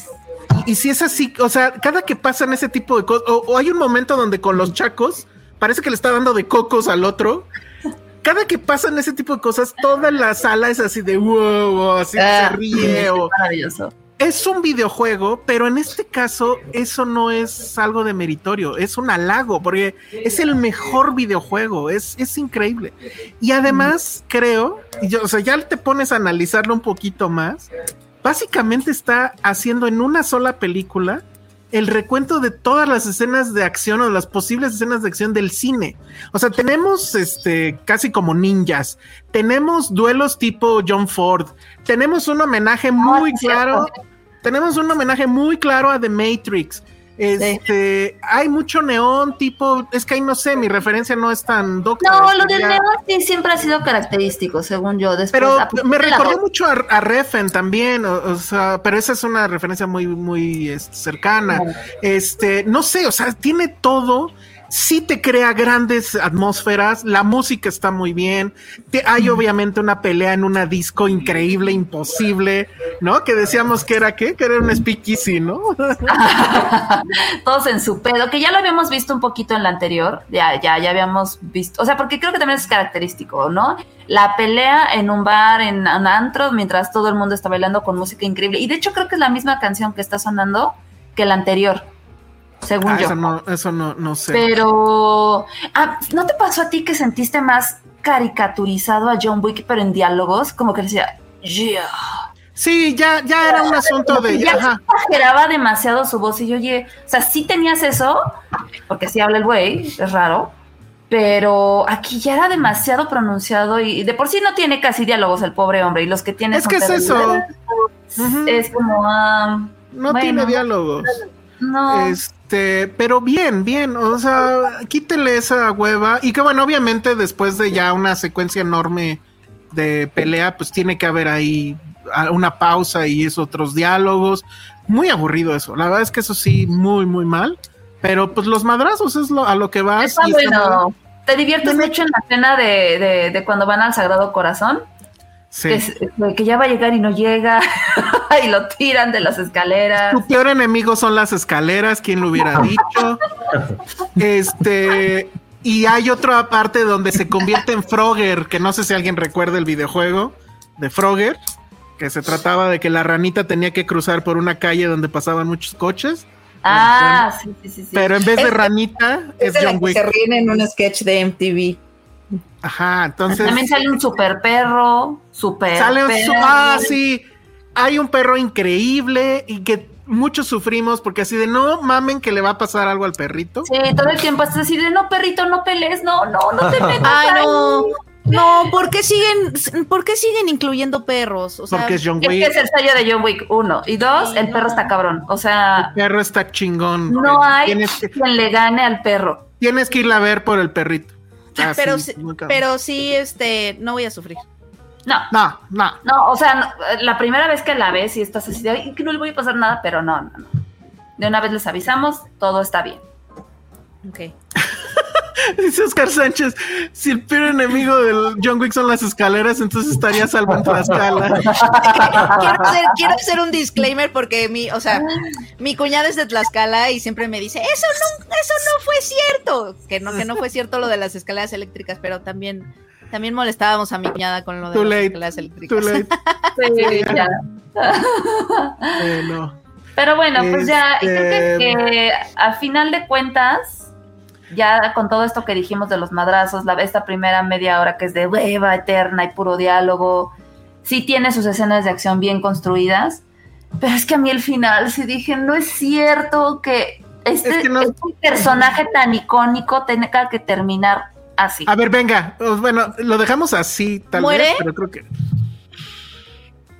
Dice spoiler. pausa. Sí, dice spoiler. No, pero a ver, tiempo. No dijimos para la gente en audio que iba a haber. Sí lo dijimos. Sí, ¿sí? lo estamos Sí, sí. diciendo. Yo sí. lo pero- dije desde antes así. Vamos a hablar con spoilers si es que Bájenle al volumen. Abandonen este podcast ahorita y regresen. Vamos a decir cómo termina John Wick, entonces quien Sí, no ¿cómo quiera termina? tienen Termina, termina con Final Boss. O sea, sí es un videojuego. O sea, es el. Final Boss Ajá. y John Wick muere. ¿Sí se muere? El perro no. No. no. Penny. Oh, las gracias. prioridades. Me gustan las prioridades. Prioridades, prioridades. Sí, sí, sí. Pero sí siento que no, no es orgánico. Siento que un personaje así de épico no debería morir. Yo la verdad no creo que muera. Seguramente lo van a revivir o algo, pero, pero es muy, o sea, pues sí se ve muerto, muerto. O sea, pero Sí, quién sí. sabe. O sea, quién sabe. Y la otra cosa que creo que hace que la película sea increíble para mí, al menos, es la presencia de Donnie Yen, que además otra vez la hace de cieguito, como en Rogue One. a mí, me encantó su personaje. La verdad es que a mí, o sea, él me, me cayó mucho mejor que, que el mismo John Wick. John Wick. Y levanta la película Sí, así. es muy bueno. La cabrón. neta es un gran, gran personaje. Ese güey es una. Pero es que John Wick lo quieres porque es John Wick, pero ah, en este en particular como que no, no. Es que tiene. No, pues nada más está puteando gente y ya, pero este güey tiene. Siempre, tiene- pero- eh, eh, Donnie Yen tiene muy buenos diálogos, tiene una presencia increíble y todo este tema de que sí como que entrenó las coreografías, pero que sí te compras que está ciego. O sea, a pesar de que dices, bueno, obviamente un ciego no podría hacer esas cosas, pero esto de que tiene la mirada fija en un punto y está madreando gente, lo maneja súper bien, pero súper, súper bien. Yo, la verdad es que él fue el personaje que me encantó. Qué bueno que lo pusieron. Increíble, increíble. Sí, lo hace muy bien. La verdad es que sí, este. Pero no sé, siento que ahí me faltó algo. Ahorita están con sus teorías de que está vivo. Ay, no sé, yo creo que. Sí, yo creo que sí. Está John, a John Wick, bueno, a Keanu Reeves ya sí, ya dio el viajazo. Este, tenía esta maldición de, güey, este tiene pacto con el diablo porque no envejece, pero ahora sí, sí lo sentí ya como, ¿Tú sentiste que ya? creo que ya no aguanta igual, sí. Eso sí, no sé a ti te pasó, pero con tanto golpe sí llegó como a la mitad de la película me dolía la espalda. Como que ya me estaba proyectando, yo decía, es que me duele. Y, y cuando salimos, no sé si te diste cuenta, salí un poco así, digo, qué ridícula, porque estoy caminando como si yo hubiera sido, pero es que todos los madrazos en esta película son en la espalda. Sí. No No, mames, pobre güey. sé si esto es el sueño, el sueño húmedo de un quiropráctico, porque la, en pensar en la cuenta, ¿no? No manches, no, no. Pero es sí. quedado paralítico, o sea, no, no, no hay forma. Sí. Eso, No eso sí, a mí me sacó un poco del juego, porque Lo o sea, como 30 veces, Sí. se cae de edificios, edificios, no que ya sea de un piso, no, de edificios como tres, y muere de la manera más, eh, en serio. O sea, te no. atropellaron, te puñalaron, te va, o sea, y, y te moriste así, fue como de... Hay otra secuencia que es como en un casino o algo así y que están jugando cartas y tú dirías, ay, qué aburrido. No, está muy cabrón. No. La verdad es que sí tiene muy buenas secuencias. Es la mejor secuencia, pero de diálogos. Sí, Sí, está muy sí buena la de Sí. cuando están jugando cartas, sí está Sí, muy buena. Sí. Pero bueno, ahora viene el spin-off con Ana de Armas. Estoy totalmente ahí, totalmente. Valerina se llama. Y que supongo va a tener flashbacks porque Ay. ya dijeron que sí va a salir este John Wick. Oh. Entonces, pues si ya está muerto. Y yo creo que, que tiene cosas como de la se- era la segunda o tercera película, ¿no? Que hablaba de este ah, como casa donde había chicas bailarinas y las entrenaban también. Ah, sí. Que de hecho creo que John Wick también estuvo ahí un tiempo, ¿no? Ujú. Creo que sí es en la segunda. Todas esas cosas me dan mucha flojera, porque la verdad es que el origen de John Wick es algo que a mí no me interesa. O sea, le mataron a su perrito, no necesito saber más. O sea, ya con eso hay una identificación inmediata. Yo me volvería como John Wick si me mataran a mi perrito. Sí, pues claro. Venganza, venganza, sí, hasta el final. Todo Penny. está súper, súper justificado. Ajá, Sí. exacto. Sí, sí veo a. Penny agarrando unos chacos y metiendo Ah, no, pero por supuesto. No, mames, por mi perro, claro que sí. Hasta el fin del mundo no me importa. Sí. Sí. Este resumen de, de John Wick, ¿qué te parece, Elsa? Yo siento que Es- está muy todo, bueno. es, todo es polarización hasta que nos tocan a nuestras mascotas. Sí, Y ahí todos nos unimos. Totalmente. Sí. Oye, y Ana Fox nos manda un super chat y dice, nada más súper rápido, sí es otro tema, pero bueno, antes de que se nos vaya el super chat, dice rápido el Sayale, cacharon el homenaje, entre comillas, a París, Texas, en que viva México con Poncho y la gorra roja al final, qué asco de película. Debo aceptar que para entonces yo ya estaba tan madreado que no, No. caché eso, pero lo razón. Sí, pero tiene totalmente razón. O sea, yo sí me quedé pensando, este güey está muy estilizado en ese outfit como de pobre y ya, claro, es Oye, pero ahorita está soñadísimo porque AMLO habló de su película por fin. ¿no? Era lo que necesitaba, eh, fue un gran Era favor lo que platicaba, eh, bueno, no, no voy a decir con quién, pero este, le dije, pues ya, no, ya se le hizo. O sea, te, te apuesto que si no hubiera hablado de ella, hubiera hecho berrinche. Sí, sí, sí. No, hubiera ya, sido ya hecho. hecho no le importó, no le llegué, eh, ay, entonces me lo imagino perfecto. Pero bueno, en esta ocasión sí le doy un punto a AMLO. Sí es un churro de película. No, sí, bueno, es, es horrible. Es horrible estar de acuerdo con algo con él, ¿no? O sea, pero bueno. Pero tienen la razón. neta. Lance Reddick es su última película, no tengo idea. Yo tampoco. Este, y no voy a hablar de, de eso, eso sí no lo voy a spoilerar. Pero bueno, pues ahí está John Wick. La verdad es que sí, sí creo que hay, hay algo ahí eh, muy importante. Definitivamente hay mucho cine, ¿no? Como diría el meme. Pero yo sí me sigo quedando con la primera. Creo que la primera es insuperable porque sí tiene el factor de, güey, ¿qué estoy viendo? O sea, yo me acuerdo perfecto la primera vez. La que primera les- vez que la vi. Que, que dices, no entiendo por qué me está gustando tanto esto si son puros madrazos, ¿no? O sea, Estuve a punto de quitarla cuando matan al perro. Yo dije, ya no quiero ver esta No, madre, no, ya no, no. quiero. No sé por qué la seguí viendo. Digo, obviamente no la vi en cine, ya la vi. Ya la vi en la tele. Creo que un novio de aquel entonces me dijo, no, sí, continúa viéndola, está buena. Y yo, pero es que ya no puedo verla, mataron al perro. No, yo la vi en función de prensa y me acuerdo que estaba ahí mi amigo Dan La traía Guzzi. mando un saludo. La traía Guzzi. traía Guzzi. Y éramos así 10 pelados. Sí. Y sí, así de, güey, qué pedo, o sea, ¿por qué? O sea, no entiendo. Y era me increíble, era muy... En la primera era cuando hablaban de la leyenda de mató a quién sabe cuántos hombres con un lápiz. ajá. Y en la lápiz. segunda vemos cómo mata con un lápiz. Ese güey, no, no.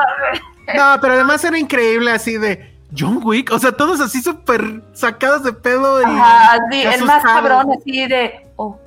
Ajá, ya la cagué, ¿no? No mames, molesté a John Ah, ya la quiero volver a ver. Creo que la Sí, la uno Voy a adelantar esa parte del Sí, perrito. ¿sabes qué? Creo ya. que sí, la voy a ver Yo yo, no puedo también, verla por pero el no, perro. no el perro. De ajá. plano. No, no yo le ver. adelanto esa parte y listo, se acabó. Sí, creo que es muy buena. Bueno, y además esa traía más homenajes a, a- al cine silente, De John ¿no? Este- Ah, también esta tiene también mucho homenaje a John Sí. Woo. Este, ¿cómo se llama? Safety Last. Este, ay, se me olvida. Pero bueno, todos los que han hecho stunts en su vida, pues es todo un homenaje a eso. Entonces, bueno, pues ahí está John Wick, que qué bien que pues, seguramente fue primer lugar en taquilla, no lo dudo. Sí, lo fue. Y Sí, este, y qué bien, qué bueno, ojalá lo siga haciendo. increíblemente bien a John Wick. Dice eh, Jake, desmadra media ciudad para que lo mataron un perrito o porque Josué está considerando mudarse a provincia o Elsa mudarse a Regioland. no entendí bien, pero no ir a Regioland, no jamás. Bueno, pues ahí está John Wick y ¿qué hacemos? Pues. ¿Quieres hablar de Infinity Pool, Josué? Como quieran. Yo sí quiero, debo confesar que no la terminé de ver, pero lo poco que vi me gustó mucho, pero tengo entendido que algo pasa, ¿no? O no sé. ¿Cómo que algo pasa? Pues es que yo todo, o sea, digo, llegué como a la mitad y todo me estaba gustando, pero creo que a ti no te gustó. Me... No me encantó la última mitad. Es que eso es lo que don- yo no he llegado. El, el principio es muy bueno, la idea es El muy principio buena. es muy bueno. pero es como la mezcla entre el capítulo de Los Simpson donde tienen que darle una patada. y qué más. No se me ocurre otra cosa. Tenía pensado otra cosa y ya se me olvidó. Y es un poco White Lotus también. Un poquito de White Lotus, sí. Mia God, ya estoy enamorado de ella. ¿eh? Oigan, Ya, pero a ver, ¿de qué va? El amor. Yo ¿Que no la ¿Tú lo cuentas o yo lo cuento? Vas a ver. Es este lugar que sí es como un White Lotus y creo que quiero, o sea, no sé porque insisto, no la terminé de ver, pero de ahí viene supongo el nombre de Infinity Pool. ¿Qué es una Infinity Pool, Josué? Ilústranos. ¿No sabes qué es una Infinity Pool? No, ¿En serio? no. No, yo no sé de qué hablas. Cuando van a un resort muy de lujo. Ah, pensé que era otra cosa. No, no sé si es otra cosa, por eso en la película, pero Ah, en la vida real un Infinity Pool, que es Ah, de estas que están, este, piscinas que están pegadas al mar y pareciera que es como que continúan. Ajá, o Sí. no necesariamente pegadas al mar, pero bueno, que, que se ve. que se ve, ajá, que apuntan hacia el mar y que mar. pareciera que siguen hacia allá Sí, en, sí, en ya, ya, ya. determinados Yo ángulos. pensé que era algún término científico de algo Yo también que dije, tenía ah. un trasfondo más. No, no, no, no, no. No, pues al principio se ve una Infinity Pool. Digo, y después no sé si tenga otro significado. Pero bueno, están en este tipo de resorts. Usualmente los que tienen Infinity Pool son pues así de mucho lujo, etcétera. En un No país, para Exacto. que no digan que, que atacamos a provincia, en un país bananero tal cual. Sí, O sea, así lo es- dicen también en la película. Es un país este, que dicen literal que es un país pobre, que obviamente es un país eh, imaginario, tiene un nombre ahí cagado. y que te dicen, la población, además hay mucha delincuencia, la población solamente quiere matarte, las leyes son un asco, pero ese resort es así de super lujo, todos se la pasan muy bien, etcétera. Entonces ahí están los personajes de eh, Alexander Skarsgård y de esta chica que se llama Cleopatra Coleman, que yo no la había visto nunca antes, no sé si salía en otra cosa. Ella es este, pues es hija, ¿no? De un, eh, al parecer, un editor de, pues, de libros millonario. Y él es un escritor que en algún momento tuvo un libro exitoso, pero ya lleva años sin escribir. Y pues básicamente ella lo mantiene a él. Y conocen a otra pareja que él ni me acuerdo cómo se llama, pero ella es Mia God y ella lo fanea a él. Y entonces en algún punto les dicen pues que hay que salir del resort, pero eso no está este, muy recomendado porque pues todo lo que les platicamos, allá afuera eh, pues está la gente muy violenta y hay mucha pobreza y algo puede pasar. Y efectivamente algo pasa, muy en la onda, sé lo que hiciste el verano pasado un poco. Ah, ok. Y pues de ahí va a venir todo un desmadre por algo que va a pasar. Y ya Oye, no sí, me, sí me, me la vendiste bien, sí me interesa. No, pero eso es solamente los primeros 10 minutos. O sea, realmente lo que pasa es Ajá. la gente que, que comete crímenes en este país tiene un castigo muy particular. Que por cualquier cosa que hagas es pena de muerte. Por cualquier crimen. Más si eres extranjero. Pero hay una forma de que te mueras sin que realmente te mueras tú. No, hay una forma de que pagues tu pena sin necesidad de que tú te mueras, por así decirlo. Pero ya, eso no lo quiero contar porque es un poco. Ok, ok, ok. Sí, no, No, no el no spoiler es saber cómo lo pagas. Ajá, sí, Con la vida de alguien más, ¿no? No lo sabemos. no lo sabemos. Eh, la dirige. eh, la dirige un Nepo Baby Nepo Baby total. llamado Brandon Cronenberg, que a mí la verdad, Ah. es que difícil ha de ser ser hijo, o sea, ser cineasta y ser hijo este, de, Cronenberg. de- de David Cronenberg. Pero haces otro género, ¿no? No te metes al terror, suspenso, body horror que la película tiene, su película anterior también. Pues, También, presión familiar, ¿no sabes? No sí. sé, es como, no, papá, voy a hacer comedias románticas. Está chingón, nadie te imaginas un Cronenberg ¿Qué tal si haciendo. lo desheredaban? No, Ajá. ¿Qué tal que él quería ser contador? No, tú vas a hacer Exacto. películas de tripas como tu padre. Muy bien, ¿eh? Películas de tripas como tu padre. Lo escucharon aquí en Exacto. Filmsteria. Bueno, eh, pero a ver, entonces, José, yo no puedo opinar más allá de eso.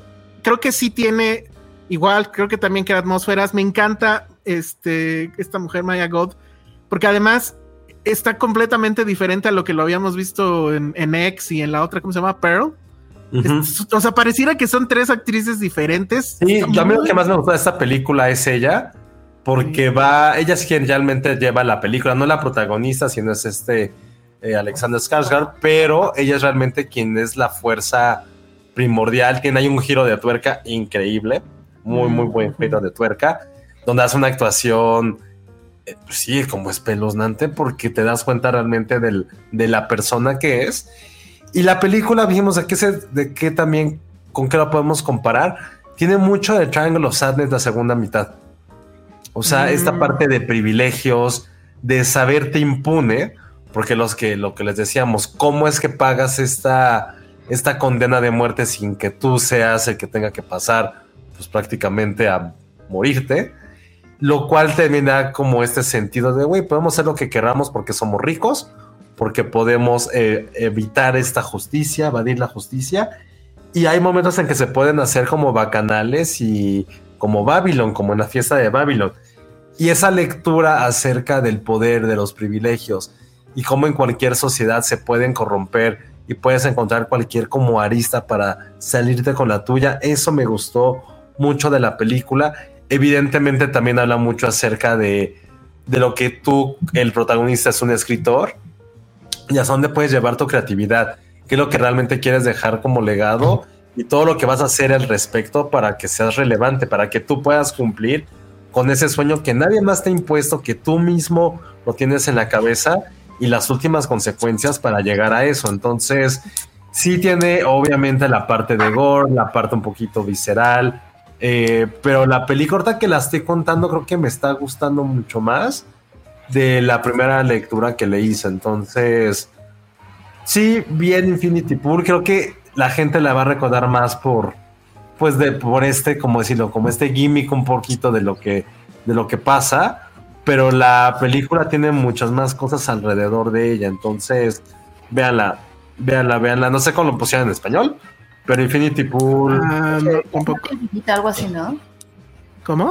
Muerte infinita, creo que le puse. Ah, creo que sí. Sí, Y eh, la tienen que ir a ver por Maya God. O sea, independientemente de todo lo que hemos dicho, eh, es Maya God. O sea, es muy sorprendente cómo la mujer se transforma totalmente de un papel a otro. Es impresionante, y impresionante. tiene algo, algo sexy ella. Sí, sí, Pero no sé qué es. Ajá, justo. O sea, es que no sabes. Y, y- y eso está muy bien manejado por el director. El director, yo creo que sí lo sabe o supo aprovecharlo porque, por lo menos en, en esta primera mitad que yo vi, hay esta, sí hay esa tensión sexual y hay algo ahí que sabes, sabes que algo no está bien. ¿no? Y entonces eso te da más curiosidad por seguir eh, viendo y tratar de resolver cuál va a ser el enigma, ¿no? Obviamente, pues ya nos dijo Josué, hay giros de tuerca, etcétera. Entonces, bueno. Sí, era, eran novios que iba, que iba a pasar eso. Pero la última escena, la última secuencia me gustó mucho. Es muy White Lotus, es demasiado White Lotus, pero es esta parte de, güey, pues ya se acabaron las vacaciones, regresamos a la vida normal. Y todo lo que dejaste en esas dos semanas que estuviste, ¿qué pasa con eso? O sea, ¿cómo puedes regresar a una vida normal después de algo que hiciste, deshiciste o lo que quiera que hagamos en nuestra luna de miel como Penny o en las vacaciones? Eso me gusta. Esas dobles vidas que siempre tienes y que tiene que ver mucho con, eh, con lo que pasa en la película. Ya les di ahí como una pequeña pista de lo que trata ahorita que dije dobles vidas. Entonces, Ah, chéquenlo. ok. Muy bien. Sí, véanla, creo que sí merece ser vista, ¿no? Bueno, trae- traes Penny, perdón, paréntesis, Vero, paréntesis, traes un ruidito, no sé, ahorita que regresaste. Ah, No sé si son los audífonos. ¿no? Ahí está ya. Pero ya no sé si te quedaste sin, sin micrófono. Sí, Bueno, no sé. Entonces regresa con micrófono. Dice Alma Rivera: ¿Creen que Brandon le pida consejos a su papá? Ah, este. No sé. Yo siento que más bien se los da sin preguntar. Sí, yo también. Ajá. Creo que Sí, no, me la estás cagando, A ver, ¿qué estás haciendo? Así no Le da su zape, ¿no? A ver. A ver, quítate, yo lo hago. Ya. Nepo Babies de directores sí ha de ser bien complicado. Ay, sí. Así clásico de papá, ¿no? A ver, quítate, yo lo hago. Sí, Mi papá me quitaba cuando me dejaban clases de algo de matemáticas. A ver, a ver, ya, ya, ya, ya, yo lo hago. Y me hacía todas mis guías así, hojas y hojas. y yo 10 en matemáticas. Se me imaginé a David Cronenberg. A ver, ya, yo lo hago. Le falta más tripa. Le falta más tripa a esta película. A ver. ¿No? Claro. Y sí hay un par de momentos de body horror, pero Sí. nada del otro mundo. Ok. Sí, sí, sí.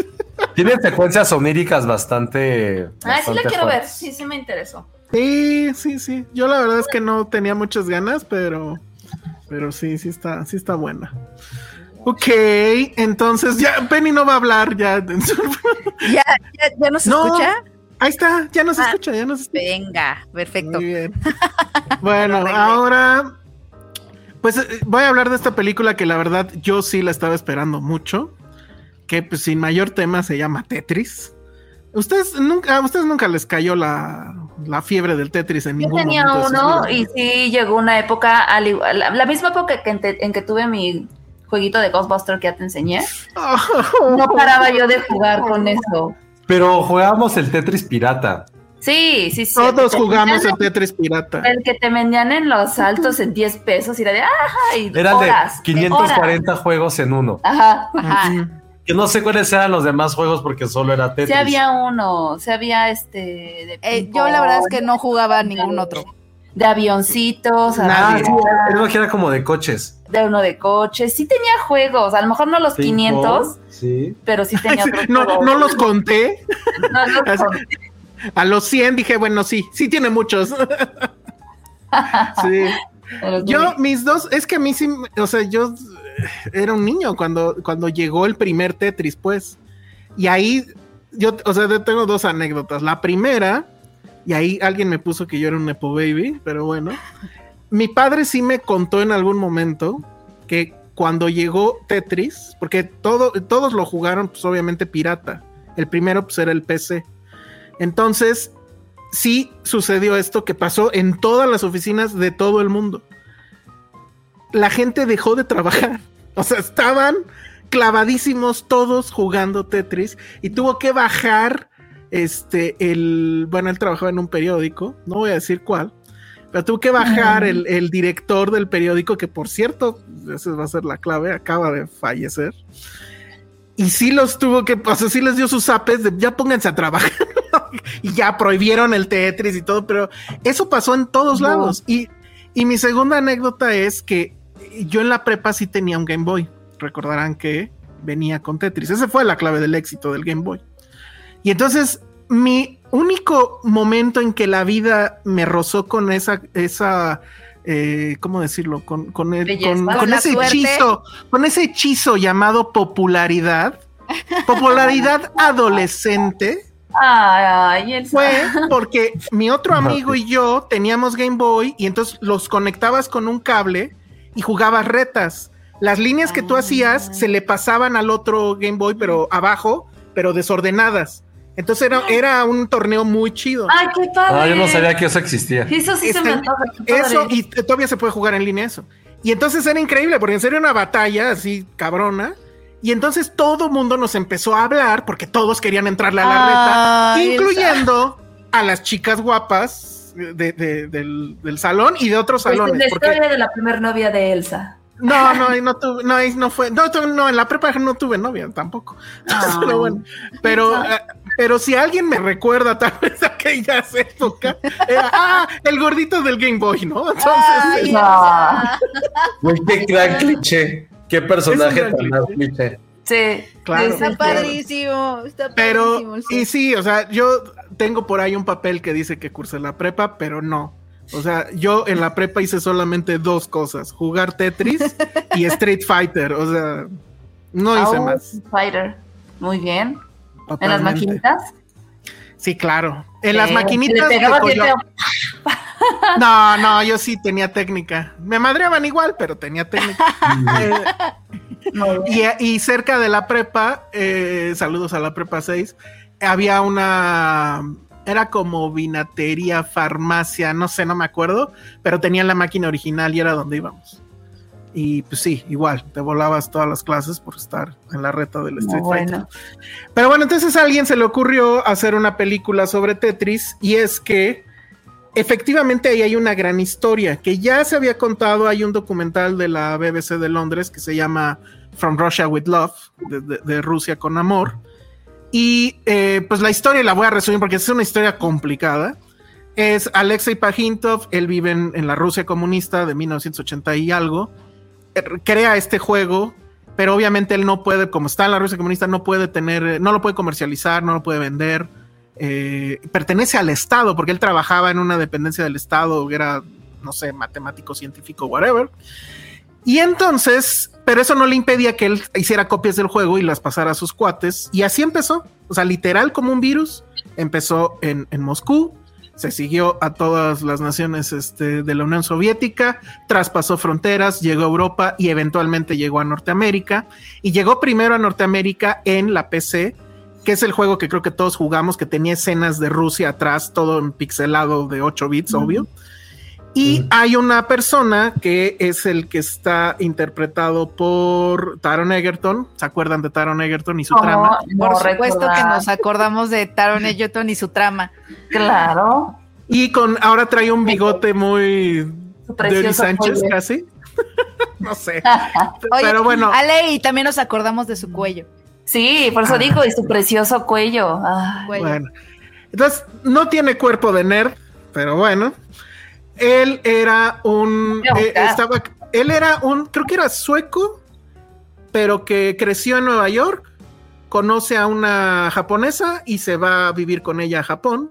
tiene una empresa de software que pues está buscando vender juegos y en una expo en, la- en lo- en Las Vegas conoce el juego, dice no manches, esto está increíble y le dice al tipo, oye a ver, tienes los derechos para consolas y para handhelds, ah no, y para Japón, le dice no, pero pues este, quien los, los vendió es tal y ya, total que lo compra. Pero entonces en una de esas, eh, que él intenta venderlo a otras plataformas, va con Nintendo y Nintendo, o sea, llega justo el momento adecuado porque Nintendo le dice, ah, es que queremos sacar esto. Y él es uno de los primeros en que ve al famoso Game Boy. Y originalmente el plan con el Game Boy es que iba a traer Mario, como básicamente todas las consolas de Nintendo. Y él les dice, no, metan esto, porque si hacen eso, entonces el Game Boy se va a convertir en un objeto de deseo, no solo para niños, sino también para los adultos. Y efectivamente, o sea, todos sabemos que el Game Boy se convirtió, es el producto más exitoso de Nintendo. Y pues los papás también jugaban Game Boy, pues porque traía el Tetris. Pero el tema es que los derechos que le habían vendido eran chafas, no eran los buenos. Y entonces él tiene que ir a Rusia sin saber ruso, sin tener pasaporte de negocios, porque resulta que en ese entonces deberías tener un pasaporte de negocios. Entonces va como turista, sin saber el idioma, sin saber a dónde exactamente quedaba la empresa que supuestamente era la que tenía eh, los derechos, que no era una empresa, era una dependencia del gobierno. Y hay todo un entramado que tiene que ver con el politiburó, se involucra a el dueño de, no me acuerdo si era The Guardian, no sé, otro tipo magnate en, Londres que también estaba persiguiendo los derechos y llega todo este rollo incluso a Mikhail Gorbachev. Y tú dices, qué jalada, no puede ser eso, lo estás viendo, todo es, todo esto pasa en la película, pero todo eso que pasa sí es real.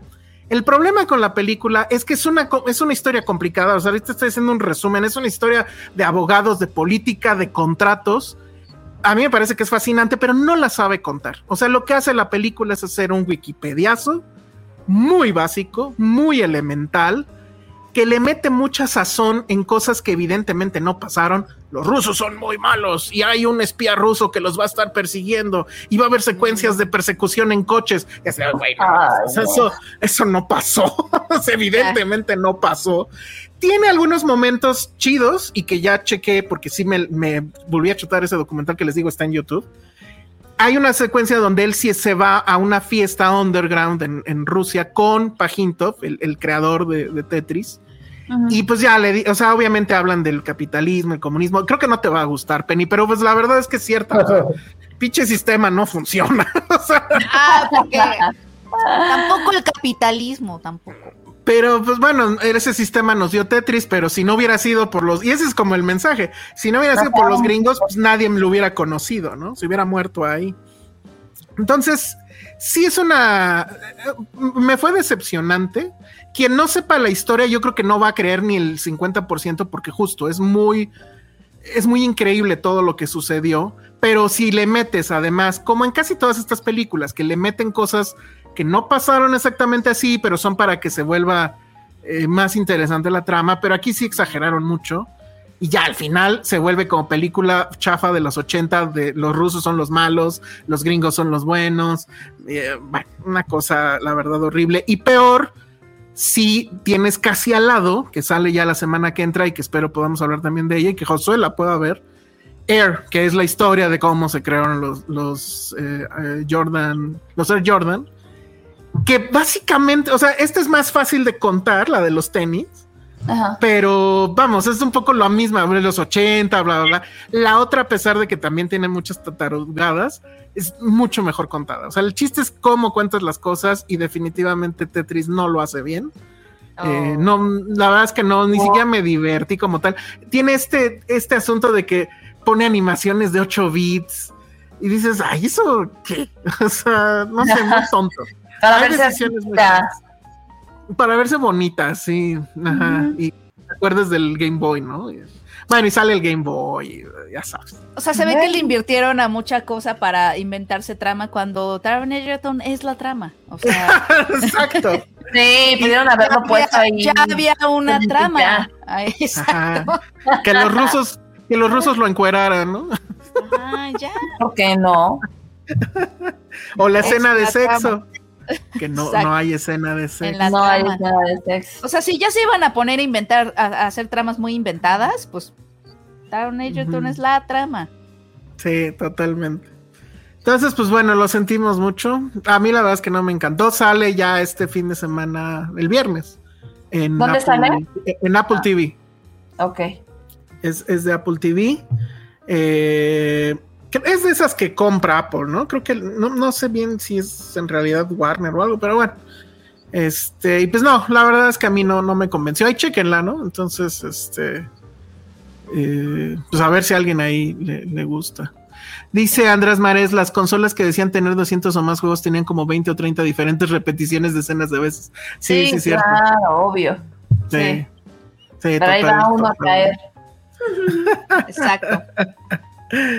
Bueno, y pues ya no, ustedes ya no vieron nada más, ¿verdad? Aquí voy a estar aquí hablando No. como idiota. Ah, No.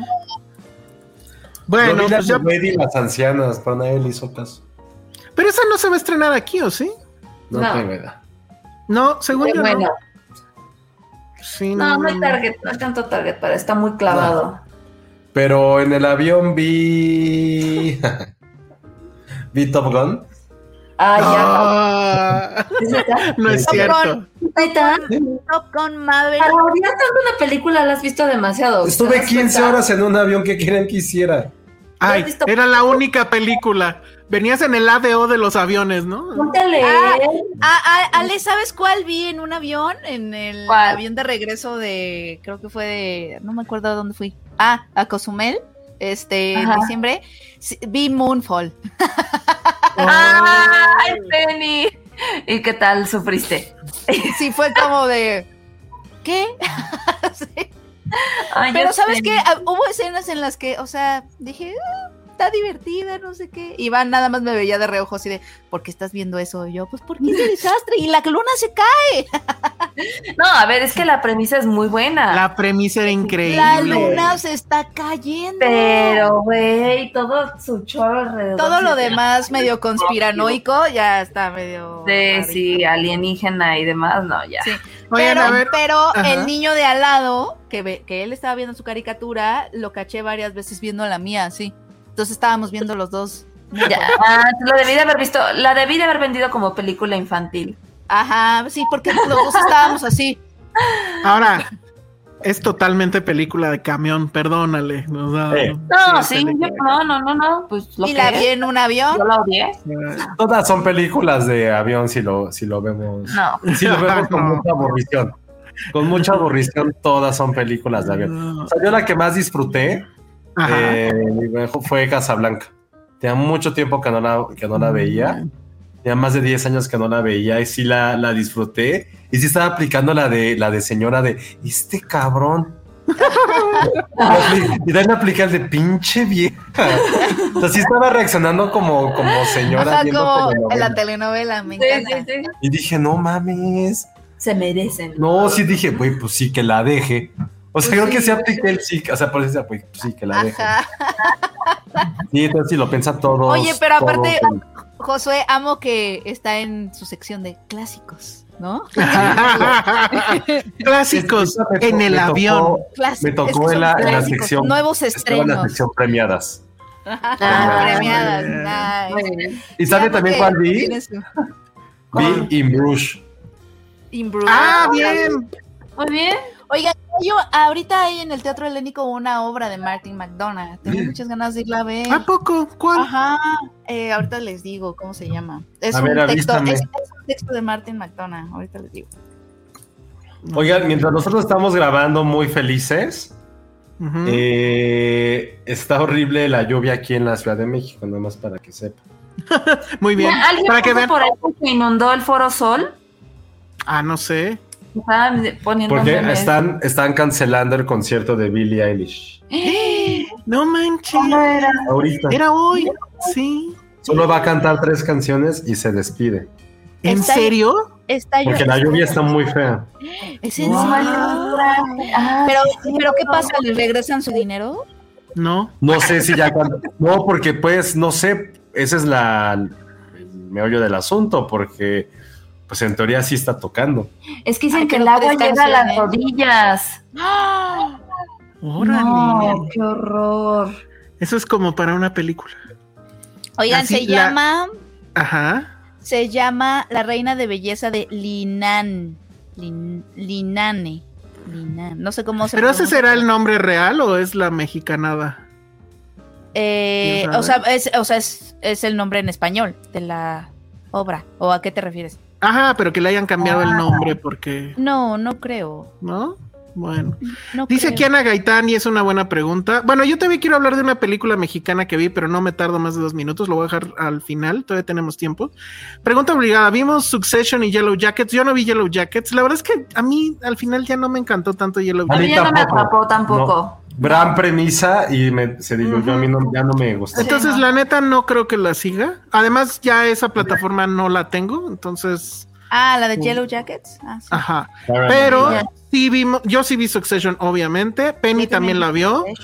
Este, creo que sí vamos a hacer el programa de, de Succession, o sea, un podcast aparte, pero sí quiero que Penny me cuente qué le pareció el primer episodio de la última, que ahora sí va a ser la última Sa- temporada. ¿Sabes? De la última temporada. Creo que Ujú. eso es lo que me impresionó, ¿sabes? O sea, estamos hablando de que es un show que está en su cuarta temporada, ¿no? Ujú. y que sigue teniéndonos en un nivel de tensión muy importante. O sea, creo que, y, y además no se siente como gratuito, porque sí entiendo que en algo, o sea, nos ha pasado con otros shows que son como corales y que hay muchos personajes y que hay intriga, que de pronto empiezan a estar enredadas las cosas nada más para crear conflicto.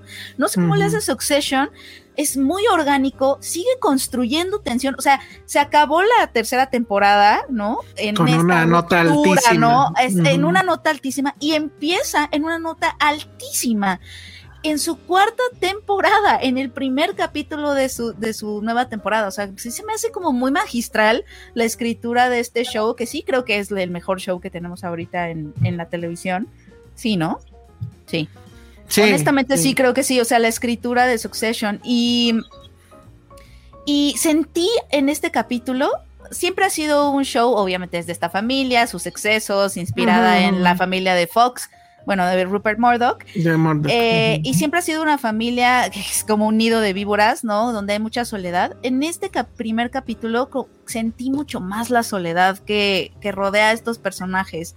Eh, en estos espacios, o sea, ¿hay spoilers? No. No, Ah, no. bla, pues, bla. Bueno, sentí no. mucho más la soledad. Pasan un par de cosas con, y que además están como en estos espacios grandotes. Me encantó, porque bueno, eso sí lo podemos decir, ¿no? Es otra vez, porque así empieza la serie con el cumpleaños del, gra- del gran patriarca de Roy, ¿cómo se llama? Este, se Logan Roy. de- Logan Roy. Y eh, eh, bueno, eso viste el cumpleaños, pero hay un momento en que se avienta la frase, creo que con su secretaria amante, todo. Ajá. ¿Por qué todos están tan felices? Porque todos Ay, están tan felices. Obviamente es el menos emocionado en su cumpleaños, pero también Soy está yo. la soledad de que en esta ocasión, ¿no? Este, obviamente no están los niños, porque aparte me encanta que se refieren a los hijos, o sea, ya sabes, Kids.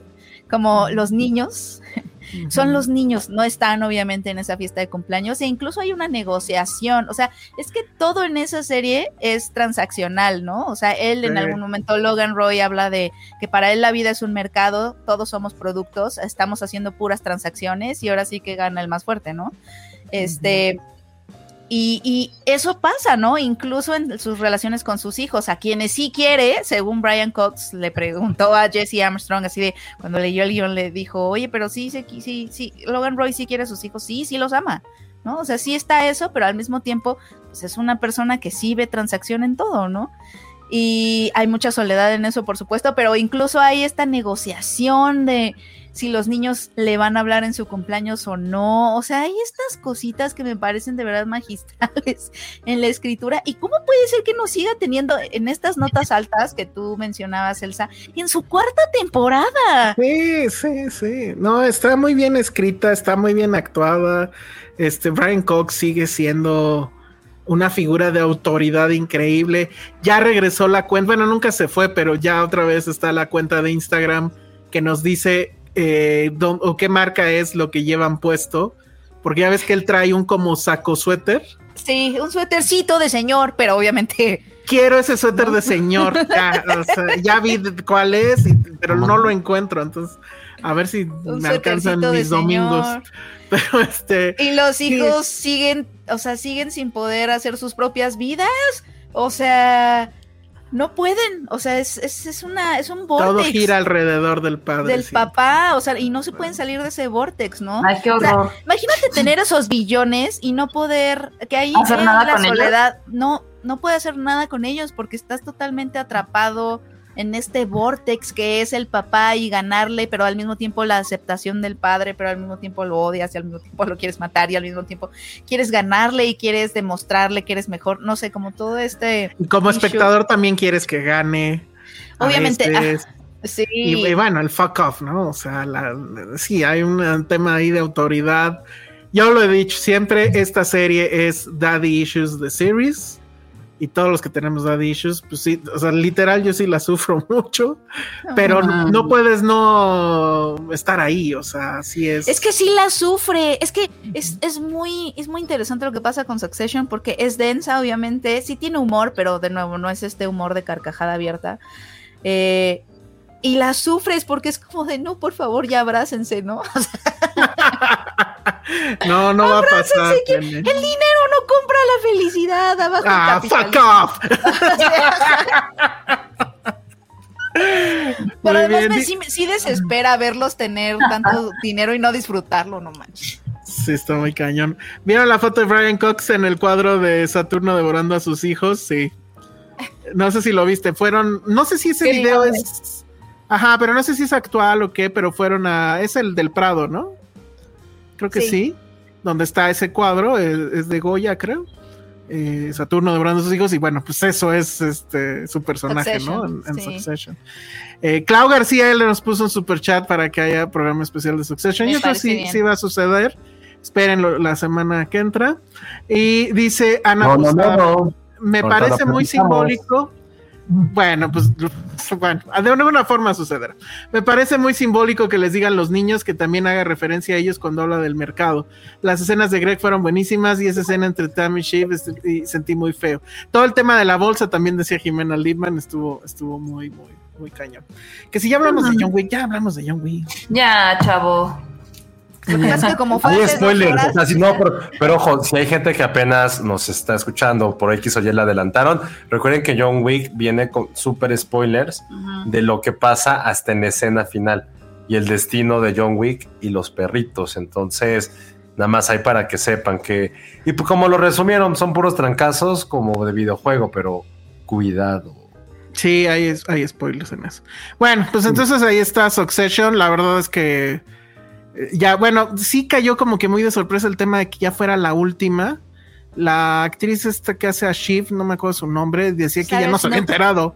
Ajá, que ella se ¿No hay enteró ya de que hasta como, como un spin-off. No creo.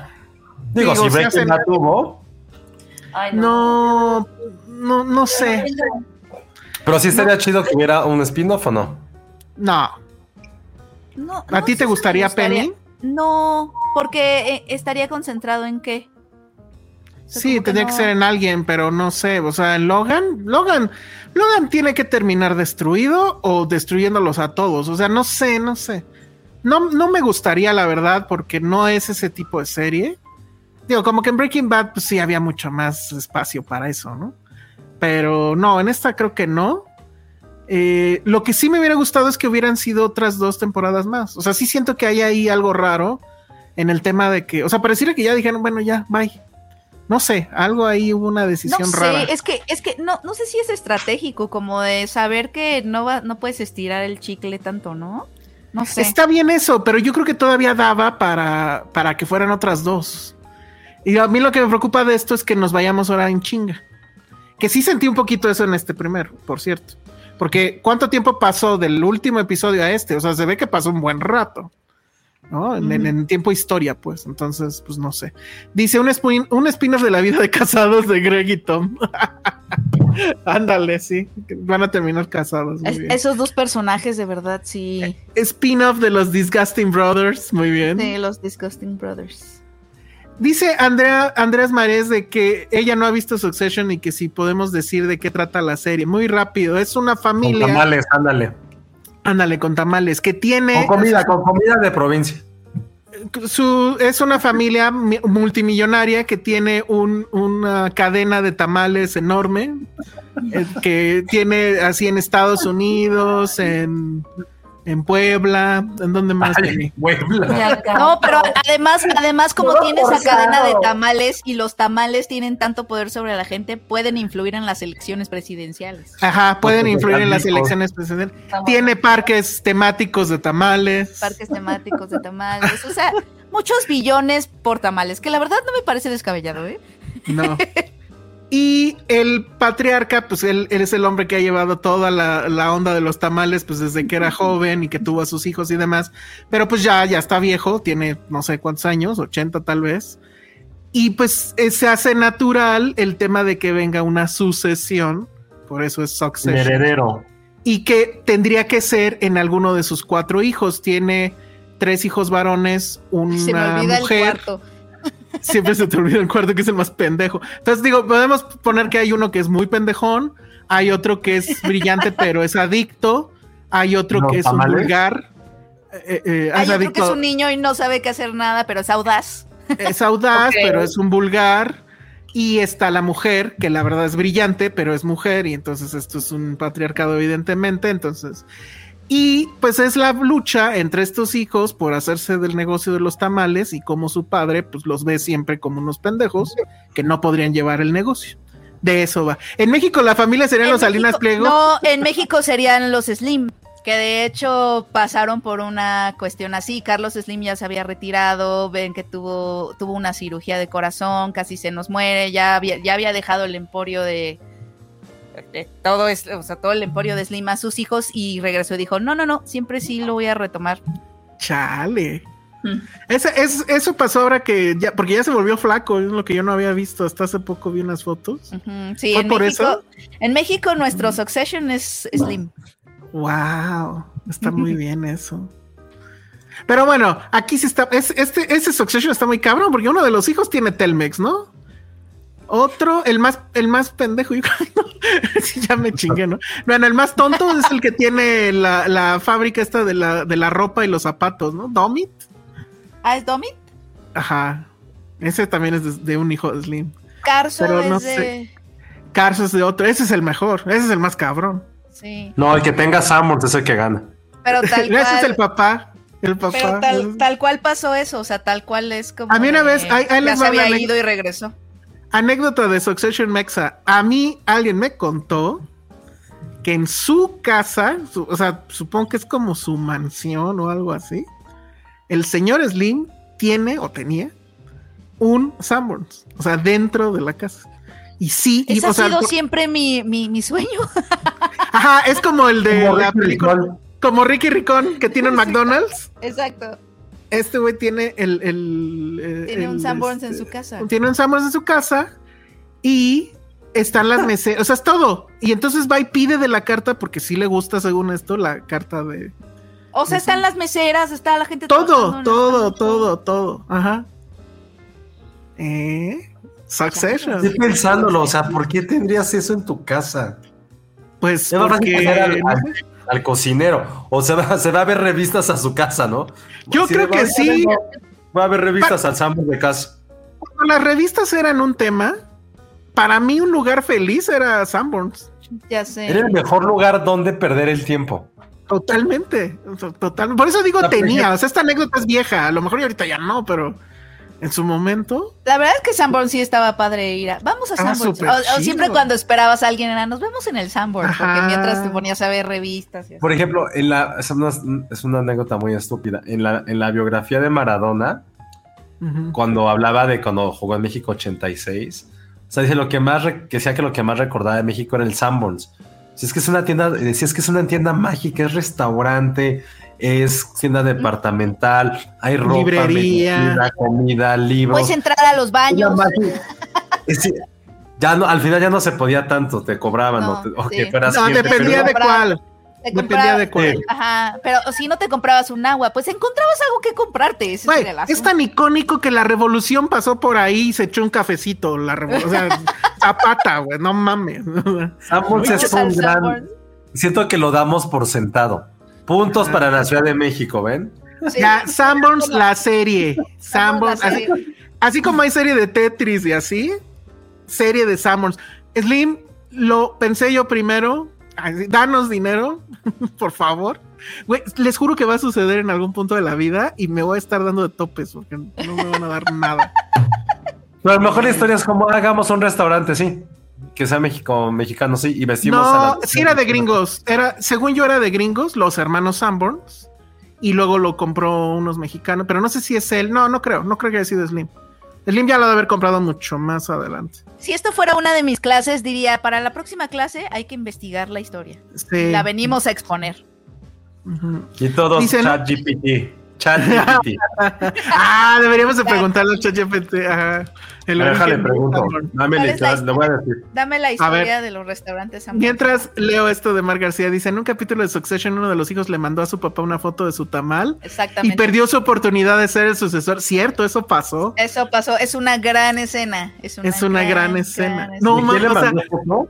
Le mandó Le foto mandó de una su dick tamal. pic. Le mandó una dick pic, sin querer. Por- sin querer, se, la, Ah. se la quería mandar a alguien más y se la mandó a su papá. Pero además me, me gusta cuando agarra, le llega el, el mensaje y como señor viejito de su generación, agarra su celular y se pone sus lentes para ver la dick pic de su hijo. No. Y que por cierto, el, eh, hubo función en Los Ángeles del primer episodio, hubo alfombra roja, y mandaron a Guillermo, el de Jimmy Kimmel.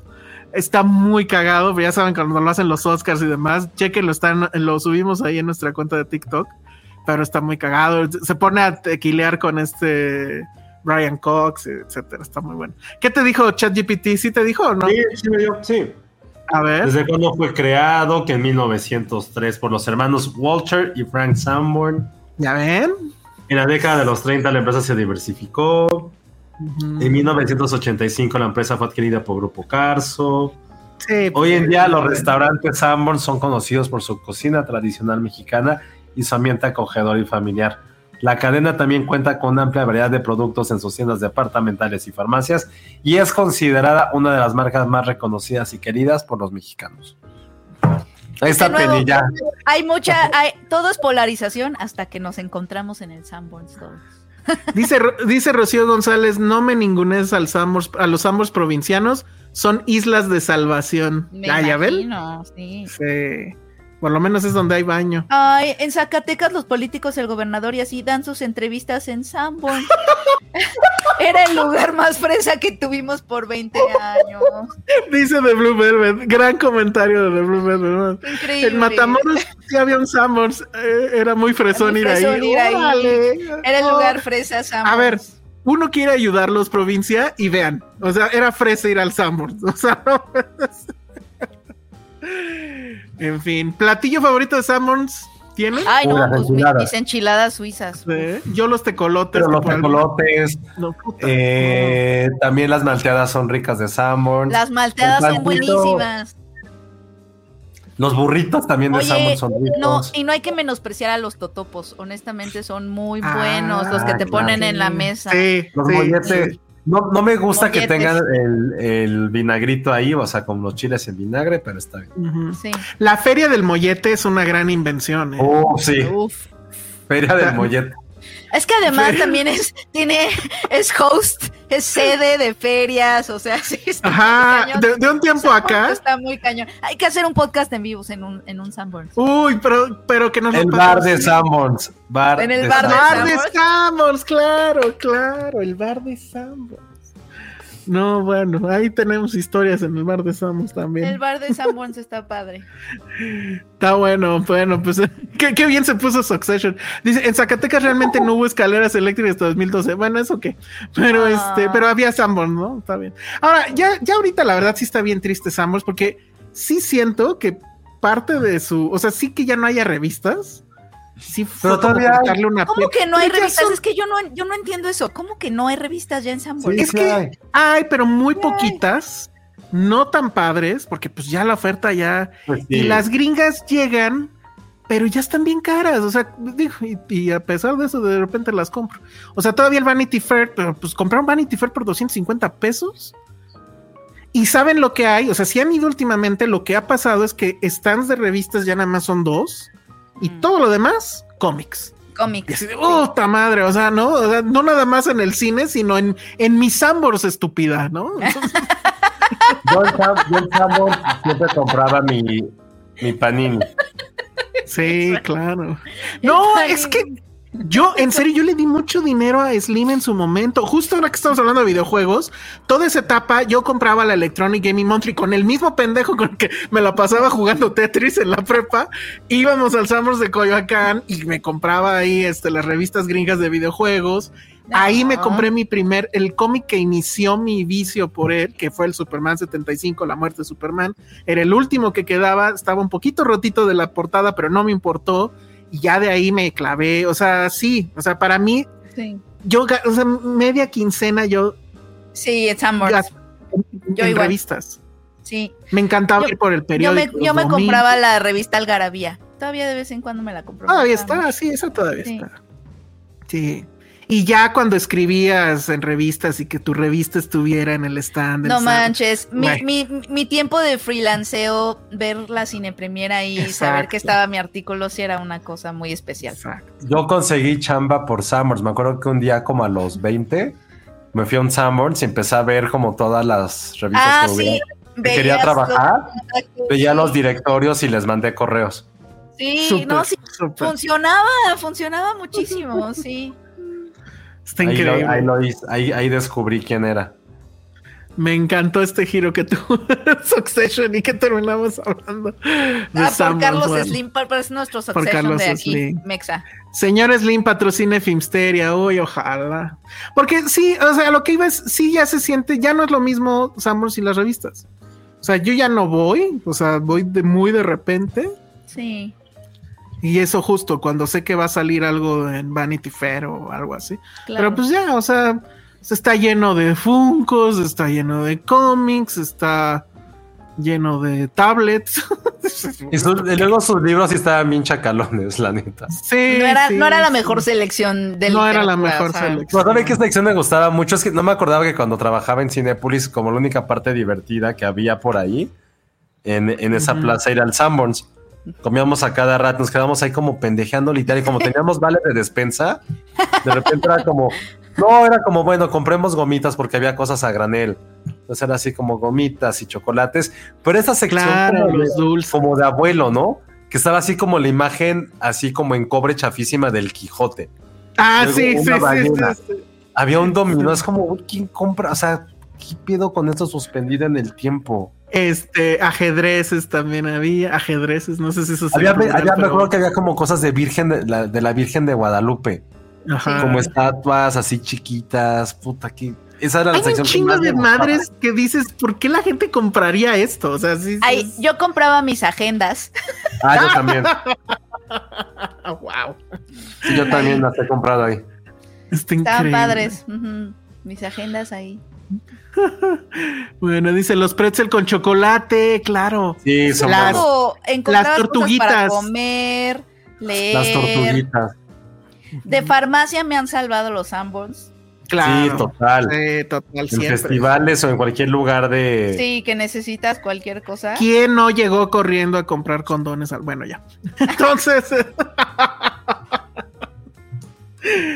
Bien por Sanborns, pero sí siento que ya es un símbolo nacional caído. Y además cerraron varios en la, en la pandemia. El de. Era. ¿Qué? Es Insurgentes casi llegando ya a CU por San Ángel. Ah, sí, ya ese sé lo cuál. cerraron. Ah, y ese estaba bien bonito. Ahí compraba yo mis libros de Harry Potter en mi juventud. Ah, mira. El y mira. Omar Robles compró sus primeros, primeros condones en Sanborns. Cada quien, claro. cada quien, tu vida se, tu vida siento que era como más cool y eventual, Omar, que la mía. Muy bien. Lo que sí lo que no los recomiendo de Salmon son sus son sus pasteles, eso sí no. Los de tres leches hay algunos muy ricos. Muy el otro día, el otro día me invitaron, bueno, tuve que ir por una cuestión familiar a una fiesta de niños y dijeron que el pastel era de Sanborns y la verdad sí me gustó. No, qué oso. sí, nunca había probado, según yo, un, un pastel de. Nice.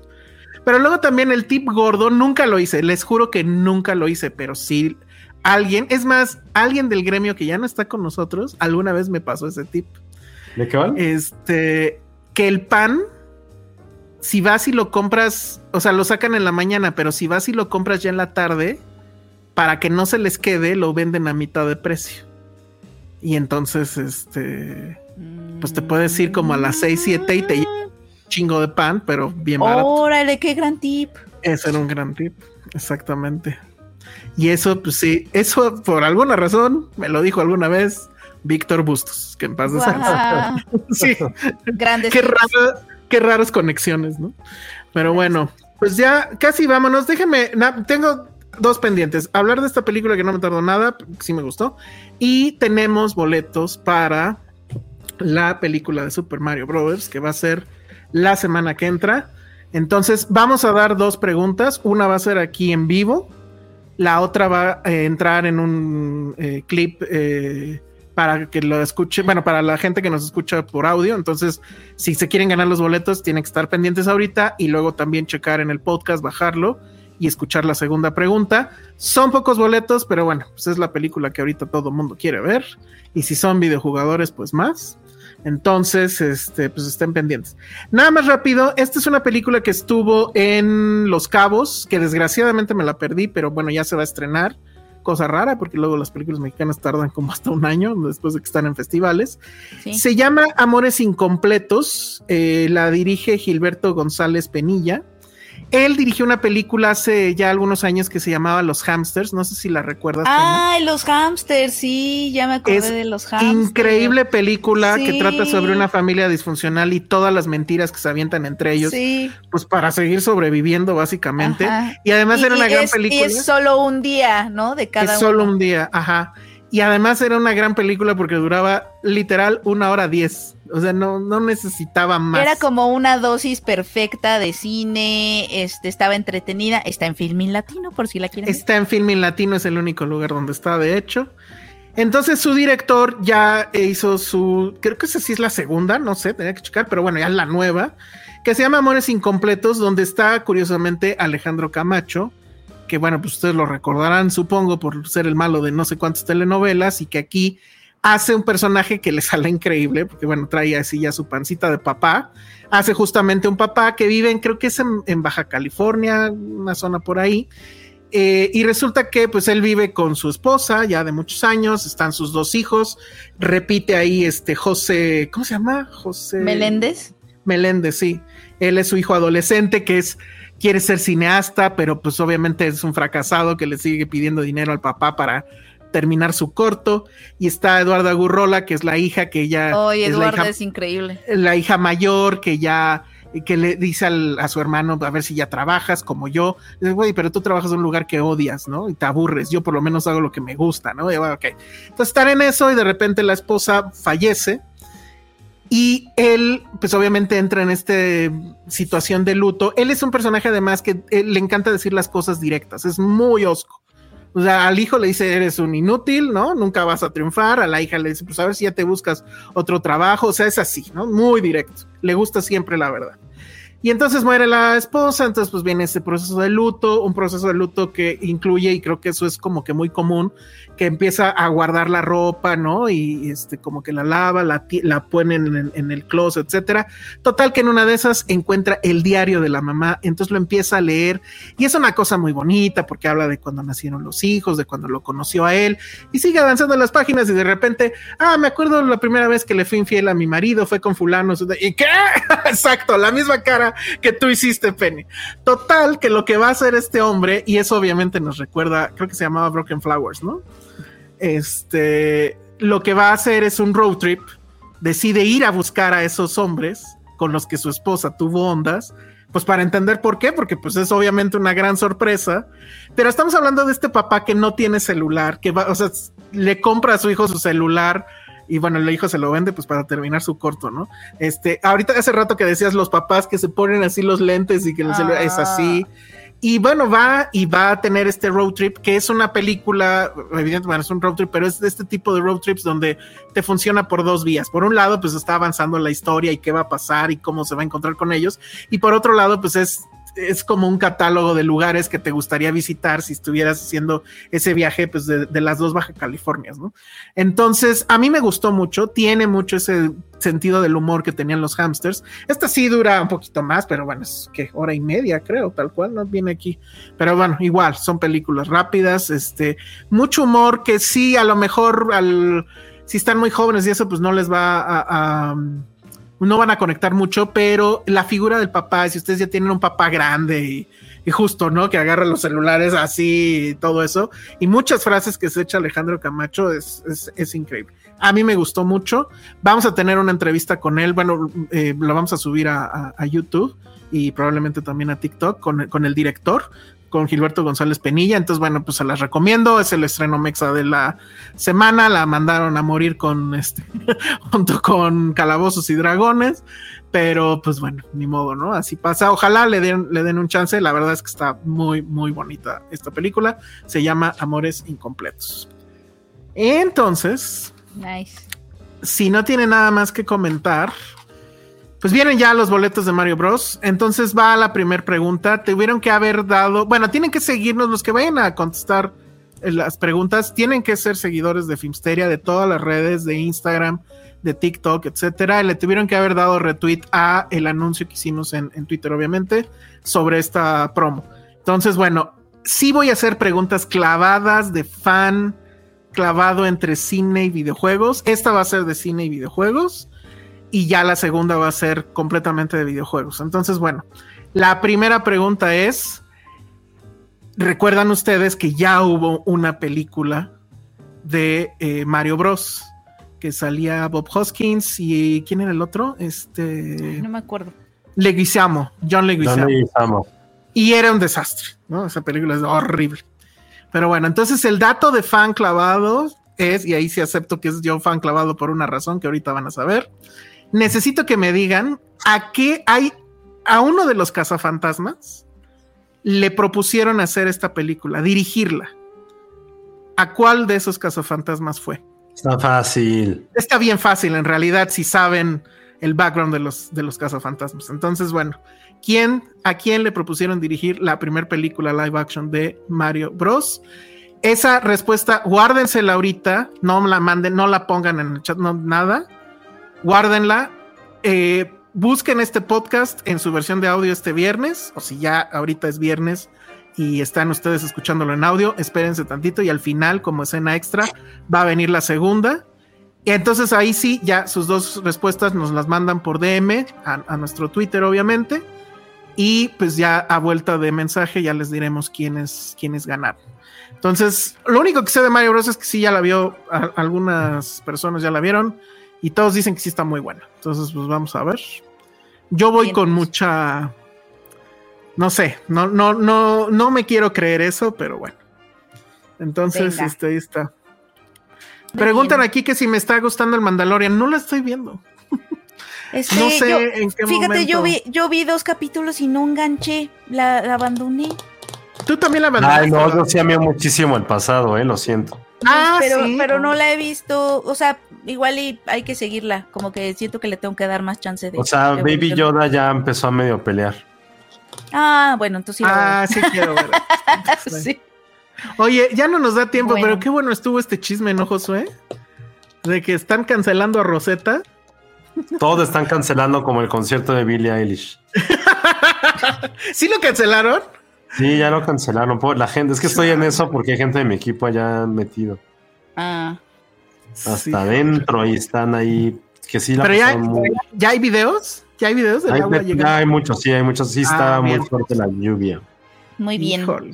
Bueno, pues muy bien. Nos dicen sobre Swarm que está en Prime Video. Yo sí la quiero ver, pero no te prometo, Ana Gaitán, que lo pueda hacer pronto. Este, pero sí, sí, sí, sí lo voy a checar. Mandalorian, pues creo que sí voy a hacer un Internet Explorer. Este, sí me voy a poner al, al, corriente, pero no sé en qué momento. Mandalorian 3 sí me está gustando, dice Alex Juárez, ver a Mando orgulloso de Grogu. Ah, chin, sí quiero ver eso. Ver a Baby Yoda hacer cosas, sí está hacer cosas. Muy bien. Sí, sí yo, Baby, yo, Baby, Yoda Baby, Baby Yoda haciendo cosas es algo que sí podría ver también. Muy bien. Bueno, Baby Yoda sobre todas las cosas. No sé qué pasó con Ale, creo que sí la cancelaron. ¿Qué pasó con Ale, Josué? Pues igual y se tuvo que ir. No sé. Sí, Se dice fue, que sí. fue. Yo también Creo voy a tener que partir pronto. No, ya, vámonos, vámonos. Muy bien. Entonces, creo que sí, ya di todos los mensajes, ya, felici- ya felicitamos a todos los cumpleañeros. Entonces, vámonos. Este, redes sociales, Penny. Ah, arroba Penny Oliva. Muy bien, Josué. Arroba Josué Corro. Yo soy el Salón Rojo. Léanme en El Universal, en Eje Central. Y vayan a ver John Wick. Y vayan a ver Amores Incompletos. Está bonita. Bueno, adiós. Ven a ver a Chabelo. Adiós. Ay, ¿esto qué? Ah, sí, va a estar en la en no sé qué ciclo de la UNAM, ¿puedes creer eso? Bueno, ya, Ah. adiós. Bye. Y si están aquí es porque quieren sus boletos para la Even when we're on a budget, we still deserve nice things. Quince is a place to scoop up stunning high-end goods for 50 to 80% less than similar brands. They have buttery soft cashmere sweaters starting at $50, luxurious Italian leather bags, and so much more. Plus, Quince only works with factories that use safe, ethical, and responsible manufacturing. Get the high-end goods you'll love without the high price tag with Quince. Go to quince.com slash style for free shipping and 365-day returns. Premier de Super Mario Bros. Cortesía de Universal Pictures y aquí van las preguntas. Sí, van a ser dos preguntas más. Porque queremos asegurarnos que los ganadores sean fans de Filmsteria y que no nada más lleguen hasta el final de- del podcast y, y escuchen las preguntas y listo. Entonces, bueno, va una primera pregunta que va a ser para fans clavados del videojuego y otra que va a ser para fans de Filmsteria. Entonces, la primera pregunta es, todos sabemos que el juego que aquí en Norteamérica se conoció como Super Mario Bros. 2 no era en realidad un juego de Super Mario Bros. El juego original de Super Mario Bros. 2 eh, fue uno que al final se decidió que era un juego muy, muy difícil y entonces se utilizó otro videojuego, simplemente se le puso encima, digamos, el nombre de Super Mario Bros. 2 y se le pusieron los personajes. Entonces la pregunta es, ¿cómo se llamaba originalmente el juego que aquí conocimos como Super Mario Bros. 2? Y la siguiente pregunta, y última pregunta, son tres preguntas, es, en este episodio, en este que están escuchando, ¿quién de los cuatro integrantes de Filmsteria fue al programa de Chabelo? ¿Quién de los cuatro integrantes de Filmsteria fue al programa de Chabelo? Entonces repito las dos preguntas. ¿Cuál es el videojuego que originalmente tenía un otro nombre y que después se conoció aquí en Norteamérica como Super Mario Bros. 2? ¿Cuál era el nombre original de ese videojuego? ¿Y quién de los cuatro integrantes de Filmsteria fue al programa de Chabelo? Entonces, bueno, pues son esas dos preguntas. Se hizo otra pregunta en vivo en ese momento en el podcast. Y los primeros que manden las respuestas correctas son tres respuestas. Que los primeros que las manden a eh, el DM de Filmsteria, arroba eh, Filmsteria en, en Twitter. Que lo mande por DM, lo tiene que mandar por DM, no lo tiene que mandar directo, etcétera. Eh, los primeros que hagan eso con las respuestas correctas son los que se van a llevar estos pases. Cortesía de Universal Pictures para la película de Super Mario Bros. Entonces, bueno, pues muchas gracias y nos vemos en la próxima.